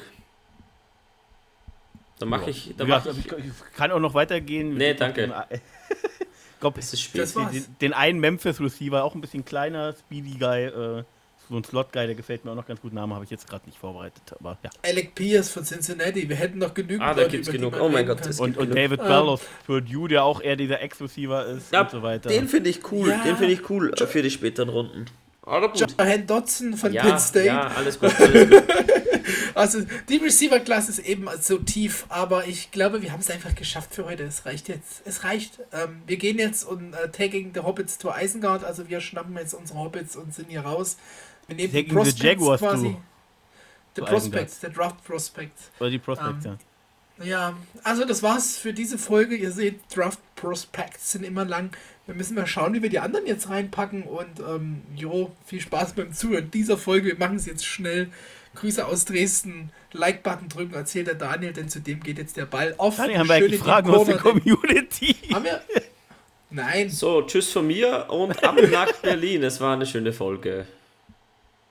Die Fragen, falls wir welche bekommen haben, liebe Zuhörer, welche eingeschickt habt, dann machen wir das bei der nächsten Folge direkt mal vor den Draft Prospects, weil sonst gehen die wieder unter. Ähm, ja, danke auch von mir, hat Spaß gemacht und ich äh, verspreche beim nächsten, bei der nächsten Folge mit den Offense Tackles, die ich dann noch haben werde, bin ich kürzer. Von daher, Daniel wird äh, ungeduldig, daher kommt von mir jetzt die klassische Verabschiedung und nicht nur von mir, sondern von uns allen dreien. Unsere klassische Verabschiedung in 3, 2, 1.